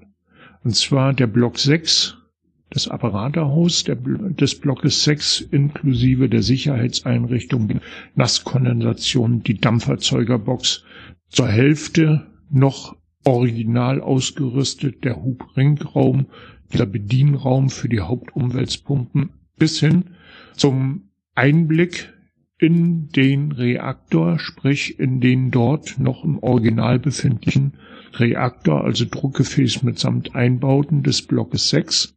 Ein Blick, der durchaus faszinierend ist und äh, nur an dieser Stelle so möglich, weil jeder Reaktor, der irgendwo mal angestoßen, sprich kritisch gemacht wurde, hat letztendlich dann schon nach Tagen ein Strahlungslevel über die Luft in die Umgebung welches schwerst gesundheitsschädigend, um nicht zu, nicht zu sagen, also ich muss es sagen, eigentlich tödlich ist. Mhm. Das heißt, äh, gucken und anfassen nach der Inbetriebssetzung verboten. Und das ist eigentlich hier dieses Alleinstellungsmerkmal für unsere Unternehmenskommunikation für diesen Teil letztendlich, der dann der Öffentlichkeit zugänglich gemacht wurde, seinerzeit im Rahmen der Expo und im Nachgang natürlich in Abstimmung mit unserer Öffentlichkeitsarbeit.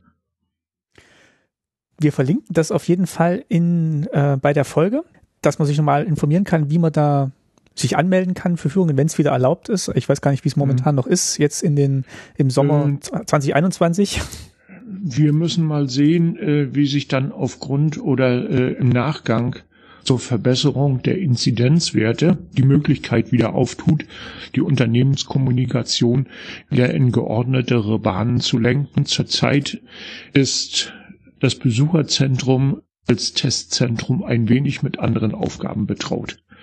Ja, das, das kann ich mir vorstellen und ich hoffe, es wird wieder möglich sein, ähm, ja, vorbeizuschauen, sich das anzugucken, weil es wirklich ein Stück deutsche Technikgeschichte darstellt, deutsch-deutsche Technikgeschichte darstellt. Und äh, ja, ich finde es auf jeden Fall toll, wie reflektiert Sie das jetzt auch erzählt haben, die letzten, ja doch anderthalb Stunden, die wir jetzt gesprochen haben, dass ähm, ja Sie dann eben auch je, in jeder Zeit das Ganze neu bewertet haben von, das ist jetzt eine Möglichkeit, ein Berufsleben aufzubauen, über jetzt geht's vielleicht dann doch zu Ende und jetzt auch die neuen Herausforderungen sehen, die sich jetzt sowohl mit der Demontage als auch vielleicht mit möglichen neuen Anwendungsmöglichkeiten verbinden. Also das fand ich jetzt wirklich sehr, sehr, sehr erfrischend zu hören, dass, äh, ja, wie, mit welcher Reflexion Sie da ins Gespräch gegangen sind. Es freut mich, wenn es ein bisschen dazu beigetragen hat, vielleicht mal äh, auch aus einem anderen Blickwinkel diese, diese ganze Problematik zu betrachten das hat's auf jeden Fall. Haben Sie vielen Dank, Herr Mayer. Ähm, Grüße gehen nach Greifswald und alles Gute für Sie weiterhin und vielen Dank, dass Sie zu Gast waren. Ich danke Ihnen ebenfalls und wünsche Ihnen auch alles Gute. Bleiben Sie bitte vor allem gesund und noch viele weitere spannende Themen für Ihren Podcast. Vielen Dank. Dankeschön.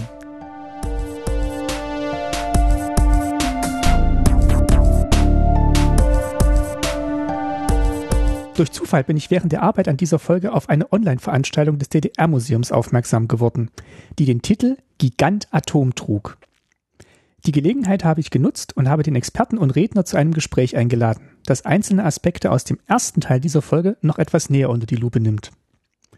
Und wieder geht's in den Norden Deutschlands, wenn auch nur übers Internet. Ich begrüße Dr. Olaf Strauß in, jetzt muss ich scharf überlegen, in Greifswald auch, richtig? Ja, richtig. Genau. Schönen guten Tag, Herr Strauß. Ja, guten Tag. Ich kenne Sie erstmal nur fernbildlich und zwar haben Sie im DDR-Museum jüngst einen Vortrag gehalten, eben auch zum Thema Atomkraft in der DDR. Sie arbeiten an der Hochschule Neubrandenburg inzwischen ähm, als Technologie- und Innovationsberater, haben aber auch eine Vergangenheit die mit der Atomkraft zu tun hat und nicht nur im forschenden Sinne. Vielleicht können Sie da mal ganz kurz einen kleinen Einblick geben, wie Sie zu dem Thema gekommen sind und ja, was Sie da besonders dran fasziniert. Ach je, ja, das war eine sehr frühe Phase meiner Berufstätigkeit und zwar habe ich im Kernkraftwerk, im damaligen Kernkraftwerk Bruno Leuschner habe ich gelernt, ganz einfach Elektromonteur. Und äh, als meine Lehrmeister dann feststellten, der hat linke Hände, da haben sie mich auf die Schaltwarte gesteckt. Und da war ich dann auch richtig, also die Energieabführung. Und da habe ich dann volle 14 Jahre lang äh, die Energieabführung, also die Hochspannungsleitung, ne, die so nach Magdeburg, nach Berlin ging, die habe ich da bedient. Das war eine sehr spannende, sehr aufregende Arbeit, auch eine sehr schöne Zeit, muss ich sagen. Dann nach der Wende eröffneten sich ja völlig neue Möglichkeiten. Da habe ich dann parallel zu meiner Arbeit begonnen, ein Studium der Geschichte zu machen. Und äh, mein damaliger Professor, ich nenne ruhig den Namen, Herr Professor Stamm-Kuhlmann, der selber mit Technikgeschichte sehr viel zu tun hat, der hat dann gesagt, Strauß, sowas wie Sie gibt's gar nicht. Sie können schreiben und äh, Sie haben technischen Verstand, äh, Sie müssen Technikgeschichte machen. Und so bin ich in die Technikgeschichte reingekommen und habe letztendlich auch äh, über die Atomenergie Entwicklung in der DDR, also eher die frühe Phase, dort auch promoviert in diesem Bereich. Das ist super und deswegen äh, freue ich mich, dass Sie hier zu Gast sind und noch gleich ein bisschen was dazu erzählen können. Ähm, die Hörerinnen und Hörer haben jetzt gerade im äh, ersten Gespräch schon äh, ja einen Zeitzeugen gehört, den Herrn Meyer, der so ein bisschen auch aus seiner persönlichen Erfahrung berichtet hat, wie er im Atomkraftwerk gearbeitet hat. Und da sind ein paar Sachen noch ähm, mir hängen geblieben, mit denen ich, über die ich gerne mit Ihnen sprechen würde. Ähm, und Sie könnte auch gerne immer wieder von persönlichen Eindrücken, nachdem Sie jetzt auch wirklich vor Ort waren, äh, ergänzen. Ja. Ähm, ein Punkt, der mir im Gedächtnis geblieben ist, ist eben so diese Zukunftsbegeisterung. Die kam, glaube ich, auch in Ihrem Vortrag schon so ein bisschen raus. Vielleicht können Sie da nochmal drauf eingehen, weil es war ja schon was Besonderes, dass dann ja damals die Atomkraft in den Norden Deutschlands und der DDR kam. Ja, äh, ich hatte über die 50er Jahre vor allen Dingen äh, gesprochen und das war eben äh, ab dem Sommer 1955. Da begann eben diese Zeit der Atomeuphorie. Ja, und das war so eine sehr übersteigerte, optimistische Sichtweise auf das äh, ja auf das vormalige Schreckgespenst Atom ja. Und mit mal hat man der Atomenergie äh, äh, zugetraut alle möglichen Menschheitsprobleme zu lösen. Im, im sozialistischen Lager hatte das dann noch eine eigene Komponente ja dass man da eben die gesellschaftliche Entwicklung äh, unendlich vorantreiben konnte. Und das ging so circa ein Jahrzehnt und in dieser Phase ist eben gerade auf dem Gebiet der Atomenergieentwicklung, der Kernenergieentwicklung sehr, sehr viel angestoßen worden, sowohl in Forschung als eben auch in der Entwicklung der Kerntechnik. Und da wurden eben die ersten Kernkraftwerke gebaut, und äh, ja, in, in verschiedener Weise eben auch die Richtung vorgegeben für die nächsten Jahrzehnte. War das ein weltweites Phänomen? Ja, das war ein weltweites Phänomen. Selbst Drittweltländer äh, haben sich auf dieses Thema Atomenergie gestürzt und haben eben auch versucht, eigene Kerntechnik und Kerntechnologie und Kernforschung zu betreiben. Wie gesagt, im Osten und gerade in der DDR, da hatte das eben nochmal so eine sehr eigenständige Komponente, was sehr viel damit zu tun hat, dass man eben sehr hohe gesellschaftliche Erwartungen an die Kernenergie hatte. Gleichzeitig glaubte man aber auch in der DDR über ganz besonders gute Voraussetzungen für die Kernenergie zu verfügen. Und deswegen wurde das eben auch gerade in der DDR sehr vorangetrieben.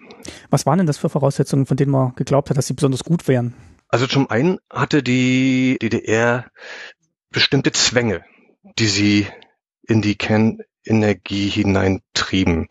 Und das war äh, vor allen Dingen die permanente Energieknappheit, eben gerade nach dem Krieg durch Reparationen, durch Kriegszerstörung und so weiter, die eben gerade eben im Nordraum geradezu dazu zwangen, äh, in, nach Energieträgern, nach Alternativen zur Kohle zu suchen. Was jetzt die Voraussetzungen betraf, naja, man muss einfach sehen, dass die DDR ein Nachfolgestaat des Dritten Reiches war.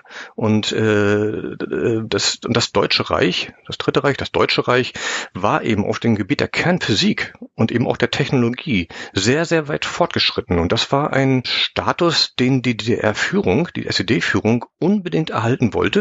Und das war auch Teil des Selbstverständnisses, nicht nur der Führung, sondern vor allem auch der Wissenschaftler, aber auch durchaus akzeptiert in der breiten Bevölkerung. Ja, man war eben ein Industriestaat. So, und äh, trotz aller Zerstörung gab es doch eine ganze Menge Industrie, insbesondere eben Maschinenbau, Elektroindustrie, auch chemische Industrie, die eben doch noch vorhanden war. Das sind eben die Industrien, die man eben für die Entwicklung einer äh, Kernenergiewirtschaft dringend benötigt. Und da hatte die DDR im Vergleich zu vielen Staaten, insbesondere den osteuropäischen Staaten, aber eben auch zu so manchem westeuropäischen Staat doch sehr gute Voraussetzungen. Äh, zweiter Punkt sind ganz, ganz, ganz kurze Zwischenfrage, ja, auch, auch, im Vergleich zu, zu Westdeutschland damals, weil die haben ja das gleiche Erbe mh, angetreten vom ja, Deutschen Reich. Äh, war das da gleich verteilt, auch mit den, mit den Voraussetzungen, sagen wir, ähm, Experten auf dem Gebiet und vielleicht auch Standortvoraussetzungen? Hm. Gut, die BRD war in, den, in der Mitte der 50er Jahre natürlich schon das Wirtschaftswunderland und hatte eben äh, rein technologisch und wirtschaftlich ganz andere Voraussetzungen bereits als die DDR. Personell hatte die Bundesrepublik bessere Voraussetzungen, weil mhm. sehr, sehr viele Wissenschaftler damals vor der Roten Armee in den Westen evakuiert wurden, beziehungsweise eben äh, aus ihren, ich sag mal, Exilländern oder aus äh, den Ländern, wo sie eben nach dem Krieg auch teilweise auch interniert wurden, auch wieder dorthin zurückkehrten. Ähm, also personell waren die Voraussetzungen in der BRD Deutlich besser. In der DDR hatte man versucht, bis 1955, vor allem im Rahmen der Akademie der Wissenschaften, so ein Kader, hieß es ja damals, ein Kaderstamm an jungen äh, Nachwuchskräften aufzubauen. Ja, ein paar äh, alt gediente Wissenschaftler waren eben auch noch vorhanden.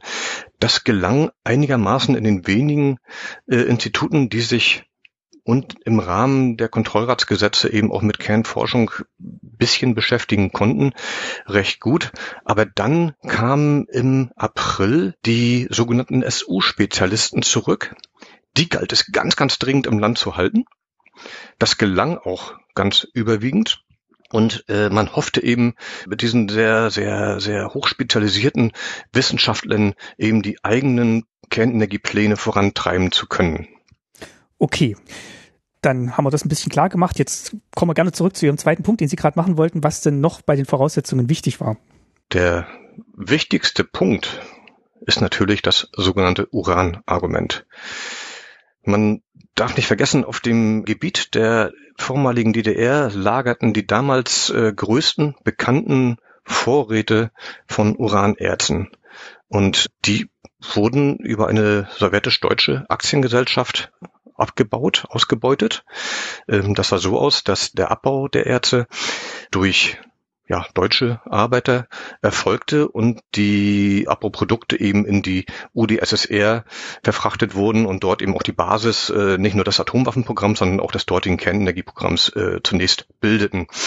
Und die DDR-Führung glaubte bis in die 70er Jahre hinein, war fest davon überzeugt, ja, diese Uranvorkommen irgendwann auch einmal in die eigenen, in die eigene Verfügung zu bekommen. Ja, und das war im Grunde genommen die Basis aller damaligen Pläne der Kernenergieentwicklung. Also das findet sich auch in vielen Zitaten und in vielen Schriftstücken, wo eben explizit auf diese Uranvorkommen hingewiesen wird. Da sagt Willi Stoff an einer Stelle zum Beispiel, äh, als Basis des Kernenergieprogramms werden die eigenen Uranvorkommen betrachtet.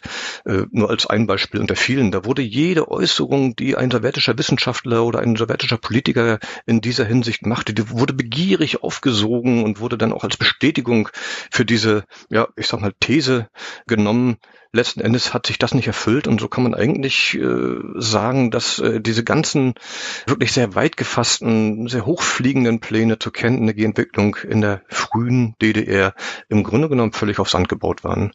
Ne, ab einem bestimmten Punkt dachten die Russen überhaupt nicht mehr daran, den Ostdeutschen das Uran in die eigene Verfügung zu geben. Das wollte ich gerade fragen. Wie abhängig war man denn ähm, in der DDR-Führung denn überhaupt von, äh, oder unabhängig war man denn überhaupt von, von Russland, sowohl was jetzt ähm, das Uran als vielleicht auch die Technik für, für die Atomkraftwerke anbelangte? Also mein Eindruck nach meinen Recherchen war, äh, dass man der DDR, dass die äh, Sowjetunion der DDR zumindest in der frühen Phase noch sehr viel Freiheit gewähren wollte. Das hat auch zum Teil auch damit zu tun, dass man durchaus auch äh, geneigt war, die Ergebnisse der ja doch äh, recht hochentwickelten ostdeutschen Wissenschaftler und Techniker auch in irgendeiner Weise mitverwerten zu können. Ja, da ging es auch um, um äh, äh, Brennstoffproduktion, äh, Brennstoffkassetten und so weiter, auch Reaktortypen, die dann eben auch in der DDR entwickelt werden sollten und auch getestet werden sollten. Ne? Der äh, erste äh, Reaktor, der in der DDR entstand, also der erste äh, kommerzielle Reaktor in Rheinsberg, das war zum Beispiel auch so ein Prototyp, der aus der Sowjetunion kam, der auch nirgendwo anders dann so gebaut wurde. Ähm, also da anfangs gestand man der DDR dann noch relativ viel Eigenständigkeit zu bemühte sich später dann auch die DDR-Wissenschaft, äh, die Kernforschung in der DDR eben auch mit in übergreifende Programme mit aufzunehmen. Diese Selbstständigkeit, die wollte man dann aber doch nicht gewähren. Also was jetzt zum Beispiel das Uran anbelangte.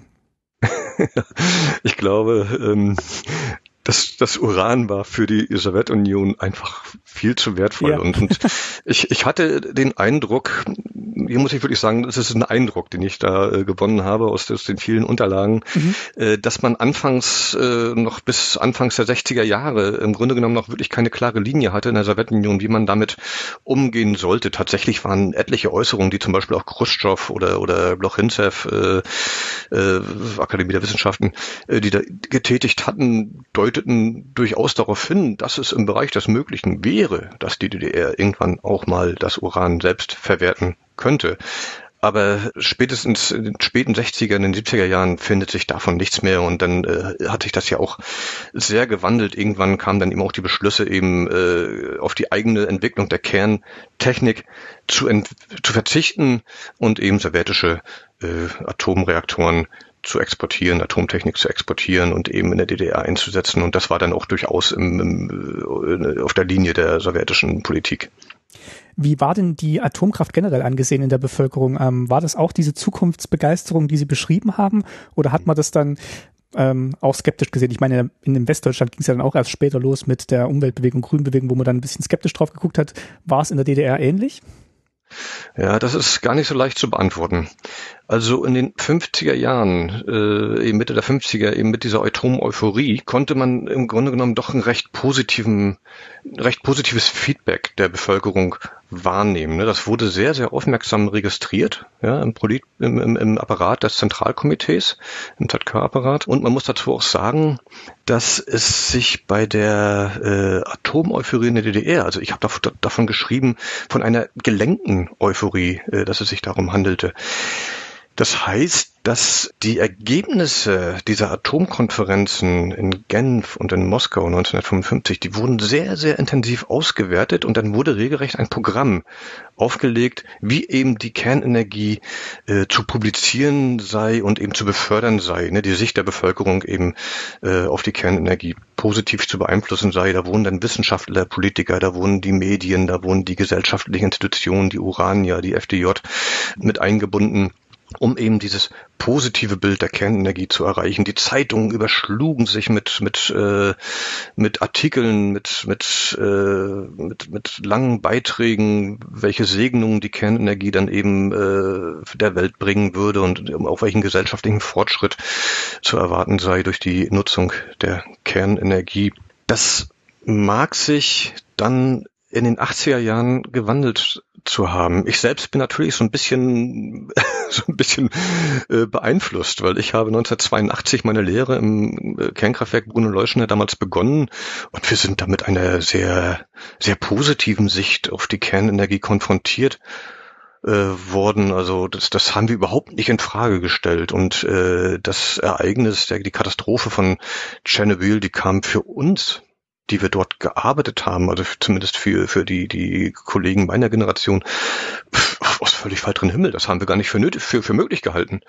Ja, und äh, dann in den späten Jahren der DDR konnte man doch so einen, eine doch etwas kritische Sicht auf die Kernenergie feststellen. Es gab ja auch die eine oder andere Gruppe, äh, die sich eben Umweltgruppe, insbesondere auch unter dem Dach der Kirche, die sich dann eben auch kritisch mit der Kernenergie auseinandergesetzt hat. Es heißt ja auch, ich kann das tatsächlich nicht direkt belegen, aber es heißt ja auch, dass äh, auch äh, Erich Honecker zum Beispiel nicht unbedingt ein Freund der Kernenergie war. Das war so mehr so ein notwendiges Übel, dass man die entwickeln musste, weil die DDR einfach diese Riesenprobleme äh, im Bereich der Energieversorgung hatte. Ja, also also anfangs auf jeden Fall eine positive Sicht, ja, das bestätige ich so. Äh, für die späten 80er Jahre würde ich da nicht meine Hand ins Feuer legen. Würden Sie sagen, dass diese Probleme gelöst wurden, die Energieprobleme durch die Atomkraftwerke? Also hat sich dann wirklich was verbessert, indem man dann im Norden diese Kraftwerke hatte? Partiell. Partiell. Also es war äh, extrem wichtig, dass man überhaupt im Norden so einen großen Energieerzeuger äh, ansiedelt. Das war zunächst einmal das äh, doch noch relativ kleine äh, Kernkraftwerk Rheinsberg und dann später eben äh, wurden die, die Energieprobleme im Nord im, im Nordraum der DDR eben durch das Kernkraftwerk Brune-Leuschner äh, definitiv gelöst. Man muss dazu einfach wissen, dass davor mussten, musste eben die Energie über sehr lange Leitungen, Mittelspannungsleitungen ähm, aus dem Süden herangeführt wo, äh, werden. Es gab bis zur Inbetriebnahme des Kernkraftwerks Rheinsberg gab es im Norden so gut wie keinen größeren Energieerzeuger. Der größte Energieerzeuger war das äh, Kraftwerk in Peenemünde. Das waren gerade mal 30 Megawatt mhm. äh, nach sowjetischen Reparationen und Kriegszerstörungen. Und äh, jeder, der sich damit so ein bisschen auskennt, weiß, dass das eben zu sehr, sehr instabilen Netzverhältnissen führt und äh, da musste auf jeden Fall ein größerer Energieversorger hin. Und äh, ja, insofern wurden die akuten Probleme dort gelöst. Aber äh, was jetzt die gesamte DDR betraf, äh, fand sie sich doch äh, eigentlich permanent in einer, ja, man kann schon sagen, in einer Energiekrise. Ja? Also äh, es, es war eigentlich immer an der Kapazitätsgrenze, die Stromerzeugung. Ne? Man hat ja auch später äh, Strom exportiert aus dem äh, Ostblock über die, die, die, die Verbundleitung, beziehungsweise dann sogar aus Österreich ne? hat man Strom eingekauft, um eben diese dringenden Probleme zu lösen. Also wenn ich mich an meine Arbeit auf der Schaltwarte Energieabführung erinnere, da hatten wir immer so, ein, so, eine Frequenzanzeige und die war eigentlich permanent unter 50, was eigentlich heißt, es war nicht genug Energie im Netz. Lag das am Atomkraftwerk selber oder am, am Verbrauch? Vielleicht können Sie da noch mal ganz kurz drauf eingehen. Ne, es waren nicht genug Kraftwerkskapazitäten da. Okay. Ne, also der Verbrauch äh, war permanent hoch. Ne, die DDR war nur nicht gerade ein energiesparendes Land, trotz aller äh, Aufrufe und Propaganda in den Medien. Und die Kraftwerkskapazitäten reichten nicht aus. Braunkohle war, äh, so wie ich das äh, den, den Untersuchungen entnommen hatte, noch bis in die 80er Jahre eigentlich ausreichend da, aber man guckte eben doch sehr bang in die Zukunft. Ja, wenn eben, also es wurde immer schwieriger, die Braunkohle zu fördern. Es gab zum Beispiel dann auch diesen, diesen schlimmen Winter, ich glaube 78, 79, 1970 war das. Mhm. Ähm, und äh, da muss man sagen, da war das Kernkraftwerk in Minen äh, eigentlich das, äh, ja, der, der Fels der Brandung, ja, das, das eben noch durchgängig Strom produzierte, wo eben die Kohlekraftwerke, die Braunkohlekraftwerke im Süden doch große, große Probleme hatten. Also auf jeden Fall hat die Kernkraftwerk beigetragen mit zeitweilig bis zu 12 Prozent der Gesamtstromerzeugung, hat eben beigetragen, äh, die, die Energie Problematik zu lösen und äh, ja nicht umsonst waren eben trotz aller Vorbehalte, trotz Tschernobyl weitere große Kernkraftwerke im Bau und in der Planung. Was hat das denn dann vereitelt, beziehungsweise was hat denn dann zum, zum Niedergang der Atomkraft in der DDR geführt? Tja. war es der Niedergang der DDR generell oder war es dann ja. tatsächlich auch so ein, ja, so, so ein, so ein Weg, so eine Wegkehr, Abkehr von der Atomkraft? Also letzten Endes war es natürlich die politische Wende in der DDR. Ja. Ne, also diese, diese Kernkraftwerke sowjetischer Bauart, die waren, die waren wohl in, in, in, im wiedervereinigten Deutschland, waren die nicht haltbar und äh, da gab es natürlich auch eine große Diskussion über die Sicherheit der Reaktoren. Da bin ich kein Fachmann, da will ich mich zurückhalten. Aber äh, natürlich hat die Katastrophe von Tschernobyl einen ganz, ganz starken Einschnitt gebracht. Da wurde eben auch erstmal der Ausbau in Minen zunächst unterbrochen. Ja, die Reaktoren, äh, die dann weitergebaut wurden, Block 5 bis 8, die wurden dann auch entsprechend modifiziert, um sie sicherer zu machen. Äh, also das war schon eine große Krise für die äh, Kernenergiewirtschaft der DDR. Das hatte Herr Mayer auch ganz schön dargestellt, ähm, hm. dass das dass jetzt wahrscheinlich dann auch kurz nach der Wende dann auch der Zeitpunkt gekommen wäre, wo die dann wahrscheinlich auch modernisiert hätten werden müssen und da auch die Frage offen geblieben ist, ob das passiert wäre oder ob man dann ja marode Reaktoren gehabt hätte in der DDR, weil ich weiß nicht, wie, wie viel Motivation da für Neuinvestitionen da war. Ja, also das Kernkraftwerk in Rheinsberg ich hoffe, ich sage jetzt nichts Falsches, aber ich glaube, das war auch schon schon weit über seine Betriebsdauer, als es dann irgendwann 1990, glaube ich, außer Betrieb genommen wurde. Das war eben doch schon ein sehr altes Kraftwerk und eigentlich auch, soviel ich weiß, auch nicht mehr wirklich wirtschaftlich. Ein Punkt habe ich noch, der, ähm, der jetzt gerade noch eingefallen ist. Der Herr, der Herr Mayer hat ja auch nochmal darauf hingewiesen, es gab einen Brief der Gruppe 5, ähm, der dann äh, vielleicht auch zu einem Umdenken mit oder zu einer Beschäftigung mit den Zuständen im Atomkraftwerk geführt hat. Ist Ihnen das ein Begriff?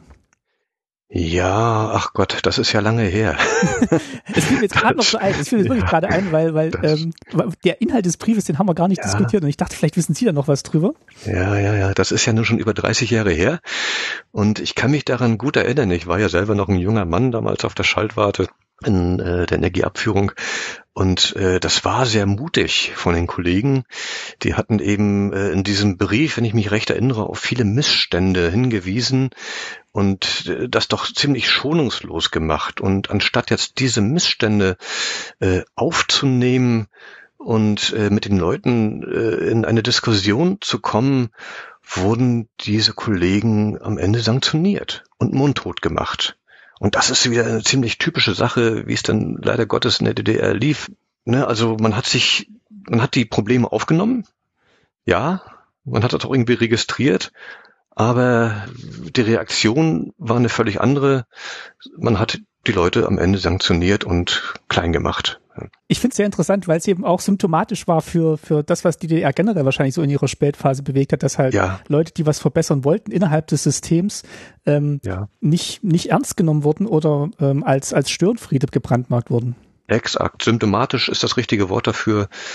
Ja, und das, das zeugt eben auch von der Erstarrung dieses Systems damals, ne, dass eben diese Leute, äh, obwohl sie eben die Fachleute waren, am Ende äh, nicht gehört wurden. Ja. Haben Sie denn noch Erinnerungen an Ihre Zeit dort, äh, wenn Sie jetzt zurückblicken? Ähm, was, was, was war denn so eindrücklich, woran Sie sagen, oh Mensch, das, das kennzeichnet meine Arbeit im Atomkraftwerk sehr? Mhm. War es der erste Tag, war es irgendwie der letzte Tag oder mittendrin was? Also ich stand vor diesen großen Anlagen staunend wie so ein kleines Kind, muss ich sagen. Das sind ja doch riesengroße Anlagen. Diese diese äh, Generatorhalle, die hatte gigantische Ausmaße. Ja, die die war ja etliche hundert Meter lang. Da standen dann, äh, als ich dort begann, acht große Turbinensätze mit, mit einer äh, Wärmeabstrahlung, mit einem Lärm. Das war für mich unglaublich beeindruckend, auch als ich zum ersten Mal in die Hochspannungsschaltanlagen, in denen ich dann später lange gearbeitet hatte, ne, da waren eben, äh, da lagen eben 380.000, 400.000 Volt an. Äh, das knisterte, das, das, das, das hatte Leuchterscheinungen, das, das war alles unglaublich beeindruckend für mich. Und ich kann durchaus sagen, ich war sehr stolz in diesem Werk arbeiten zu können. Wir hatten da auch eine sehr hohe Arbeitsmoral, also zumindest was jetzt mich und meine Kollegen betrifft. Also ja, wir waren durchaus stolz äh, auf unser Kernkraftwerk. Ich kann es bestätigen. Wir haben das, äh, also nicht, dass ich dort gearbeitet hätte, aber wir haben das Kernkraftwerk in Rheinsberg besucht in einem Urlaub mal. Und äh, was Sie ja gerade berichtet haben, wenn man da steht in dieser Halle und guckt da, guckt da diese Halle lang oder wir konnten auch mal durch so ein mhm. kleines Fenster und glaube, ich weiß nicht, ob das eine Brennkammer war oder muss ich mir jetzt auch scharf zurück aber allein diese Ausmaße von diesen Räumen und ja, die, die ja. dicken Wände und dicken Türen und wie das alles doppelt und dreifach gesichert war, das war schon beeindruckend. Ja, ja, das ist natürlich immer diese Faszination der großen Technik. Ne? Ja. Und, ne, und das war eben äh, damals eben die komplizierteste und, und, und ja auch, auch anspruchsvollste Technik, die man sich vielleicht neben der Raumfahrt überhaupt vorstellen konnte. Ne? Also das, das, das war schon ein tolles Gefühl, dort zu arbeiten. Ich habe da sehr gern gearbeitet, muss ich sagen ich fand es auf jeden Fall toll, dass Sie äh, zu Gast waren hier und nochmal beschrieben haben äh, und noch ein bisschen erzählt haben über die Faszination der DDR. Sie haben auch gesagt, Sie haben darüber geschrieben äh, oder publiziert. Gibt es da was, was man noch im Buchladen bekommen kann? Ich habe darüber promoviert, eine sehr umfangreiche Promotion. Ich glaube, die hat 600, fast 700 Seiten. und die finden Sie nicht im Buchladen, aber die ist sehr leicht äh, als äh, die ist sehr leicht online zu finden. Einfach Strauß Kernenergie mal eingeben und äh, ich habe mich bemüht, die auch äh, so zu schreiben, dass sie lesbar ist, ja, und die behandelt äh, so diesen Zeitraum eigentlich von 1945 bis in die frühen 60er Jahre, bis eben dann der der der Umschwung äh, in der Kernenergiepolitik der SED kam dann werde ich die auf jeden Fall noch mit verlinken bei der Folge. Und äh, was ich auch verlinken werde, ist Ihr Vortrag, den Sie im Rahmen der Veranstaltungsreihe vom DDR-Museum gehalten haben. Da gibt's auch noch schöne Bilder, wenn ich mich richtig erinnere, von der äh, Atomeuphorie, was man sich alles vorgestellt hat, was man mit der Atomkraft alles Tolles machen kann. Das, äh, ja, das, das macht doch richtig Spaß, sich mit diesen Dingen zu beschäftigen, muss ich sagen. Und, und weil es ist eigentlich noch gar nicht, gar nicht so lange her und, und, und äh, vielleicht gerade eine Generation und man, man sieht einfach, was daraus geworden ist. Ne? Das ist äh, immer wieder hochspannend. Ja, und ich weiß auch nicht, ob man in 30 Jahren nicht über unsere Zukunftswünsche und Vorstellungen so ein bisschen schmunzelt, was wir uns vorgestellt haben, wie es im Jahr 2050 sein wird. Ja. Herr Strauß, haben Sie vielen Dank, dass Sie zu Gast waren und ähm, ich wünsche Ihnen alles Gute weiterhin und viel Spaß bei Ihrer Tätigkeit an der Hochschule weiterhin. Ja, ich bedanke mich ganz herzlich und ja, vielen Dank. Danke, machen Sie es gut. Tschüss. Tschüss. Und damit sind wir am Ende dieser Folge Staatsbürgerkunde angelangt. Ich finde es richtig toll, dass ihr so lange zugehört habt, sei es am Stück oder in Etappen. Auch wenn ich jede Folge etwas schneide, ist mein Anspruch weiterhin, den Gästinnen und Gästen Raum zum Erzählen zu geben. Schön, dass ihr das gut findet und so viel positives Feedback kommt. Mir war auf Anhieb kein Kommentar bekannt, demzufolge die Folgen zu lang wären. Danke, sage ich auch im Namen meiner Gäste, die da heute waren, Jörg Meyer und Dr. Olaf Strauß. Danke an beide für ihre Zeit und ihre Berichte. Danke auch an alle Unterstützerinnen und Unterstützer, Es sind seit der letzten Folge auch neue dazugekommen. Vielen Dank an euch und natürlich auch an alle langjährigen regelmäßigen Unterstützerinnen. Im Einzelnen möchte ich Robert, Charlotte, Jens, Anne und Mirko, Manuel, Christoph, A.G. und Matthias danken, sowie Nadine, Andi, Kai und Jörn, die mich regelmäßig auf Steady unterstützen. Das Abo dort oder regelmäßige Daueraufträge sind übrigens toll für meine Planung, egal wie hoch der Betrag ist. Und ihr habt vielleicht schon gemerkt, dass die Frequenz der Folgen in diesem Jahr wieder nach oben geht. Das habt ihr mitgeschafft, weil ihr es mir ermöglicht, Zeit in Staatsbürgerkunde zu stecken. Große Klasse. Wenn auch ihr ebenfalls unterstützen wollt, auf www.staatsbürgerkunde-podcast.de findet ihr unter dem Link Unterstützen alle Infos dazu, wie ihr mit einem Betrag eurer Wahl zum Projekt beitragen könnt. Und empfehlt den Podcast gerne weiter an Freundinnen und Freunde, Bekannte oder Familienmitglieder, die sich für das Leben der DDR interessieren könnten. Das wäre toll. Und Dankeschön geht wie immer ans DDR-Museum Berlin, das diesen Podcast unterstützt. Ich hatte ja schon die Online-Veranstaltungen erwähnt, die man auf YouTube nachschauen kann und über die ich Olaf Strauß kennengelernt habe. Ab September geht's weiter mit neuen Terminen vor Ort. Ich verlinke euch die Übersicht in den Show Notes. Und falls ihr Unterstützung bei euren Podcast-Projekten benötigt, schaut mal auf www.daselbst.de nach. Da könnt ihr mich für Workshops, Beratungen und Auftragsarbeiten engagieren. Für heute sage ich aber nun Danke an euch fürs Zuhören und bis zur nächsten Folge. Tschüss, euer Martin.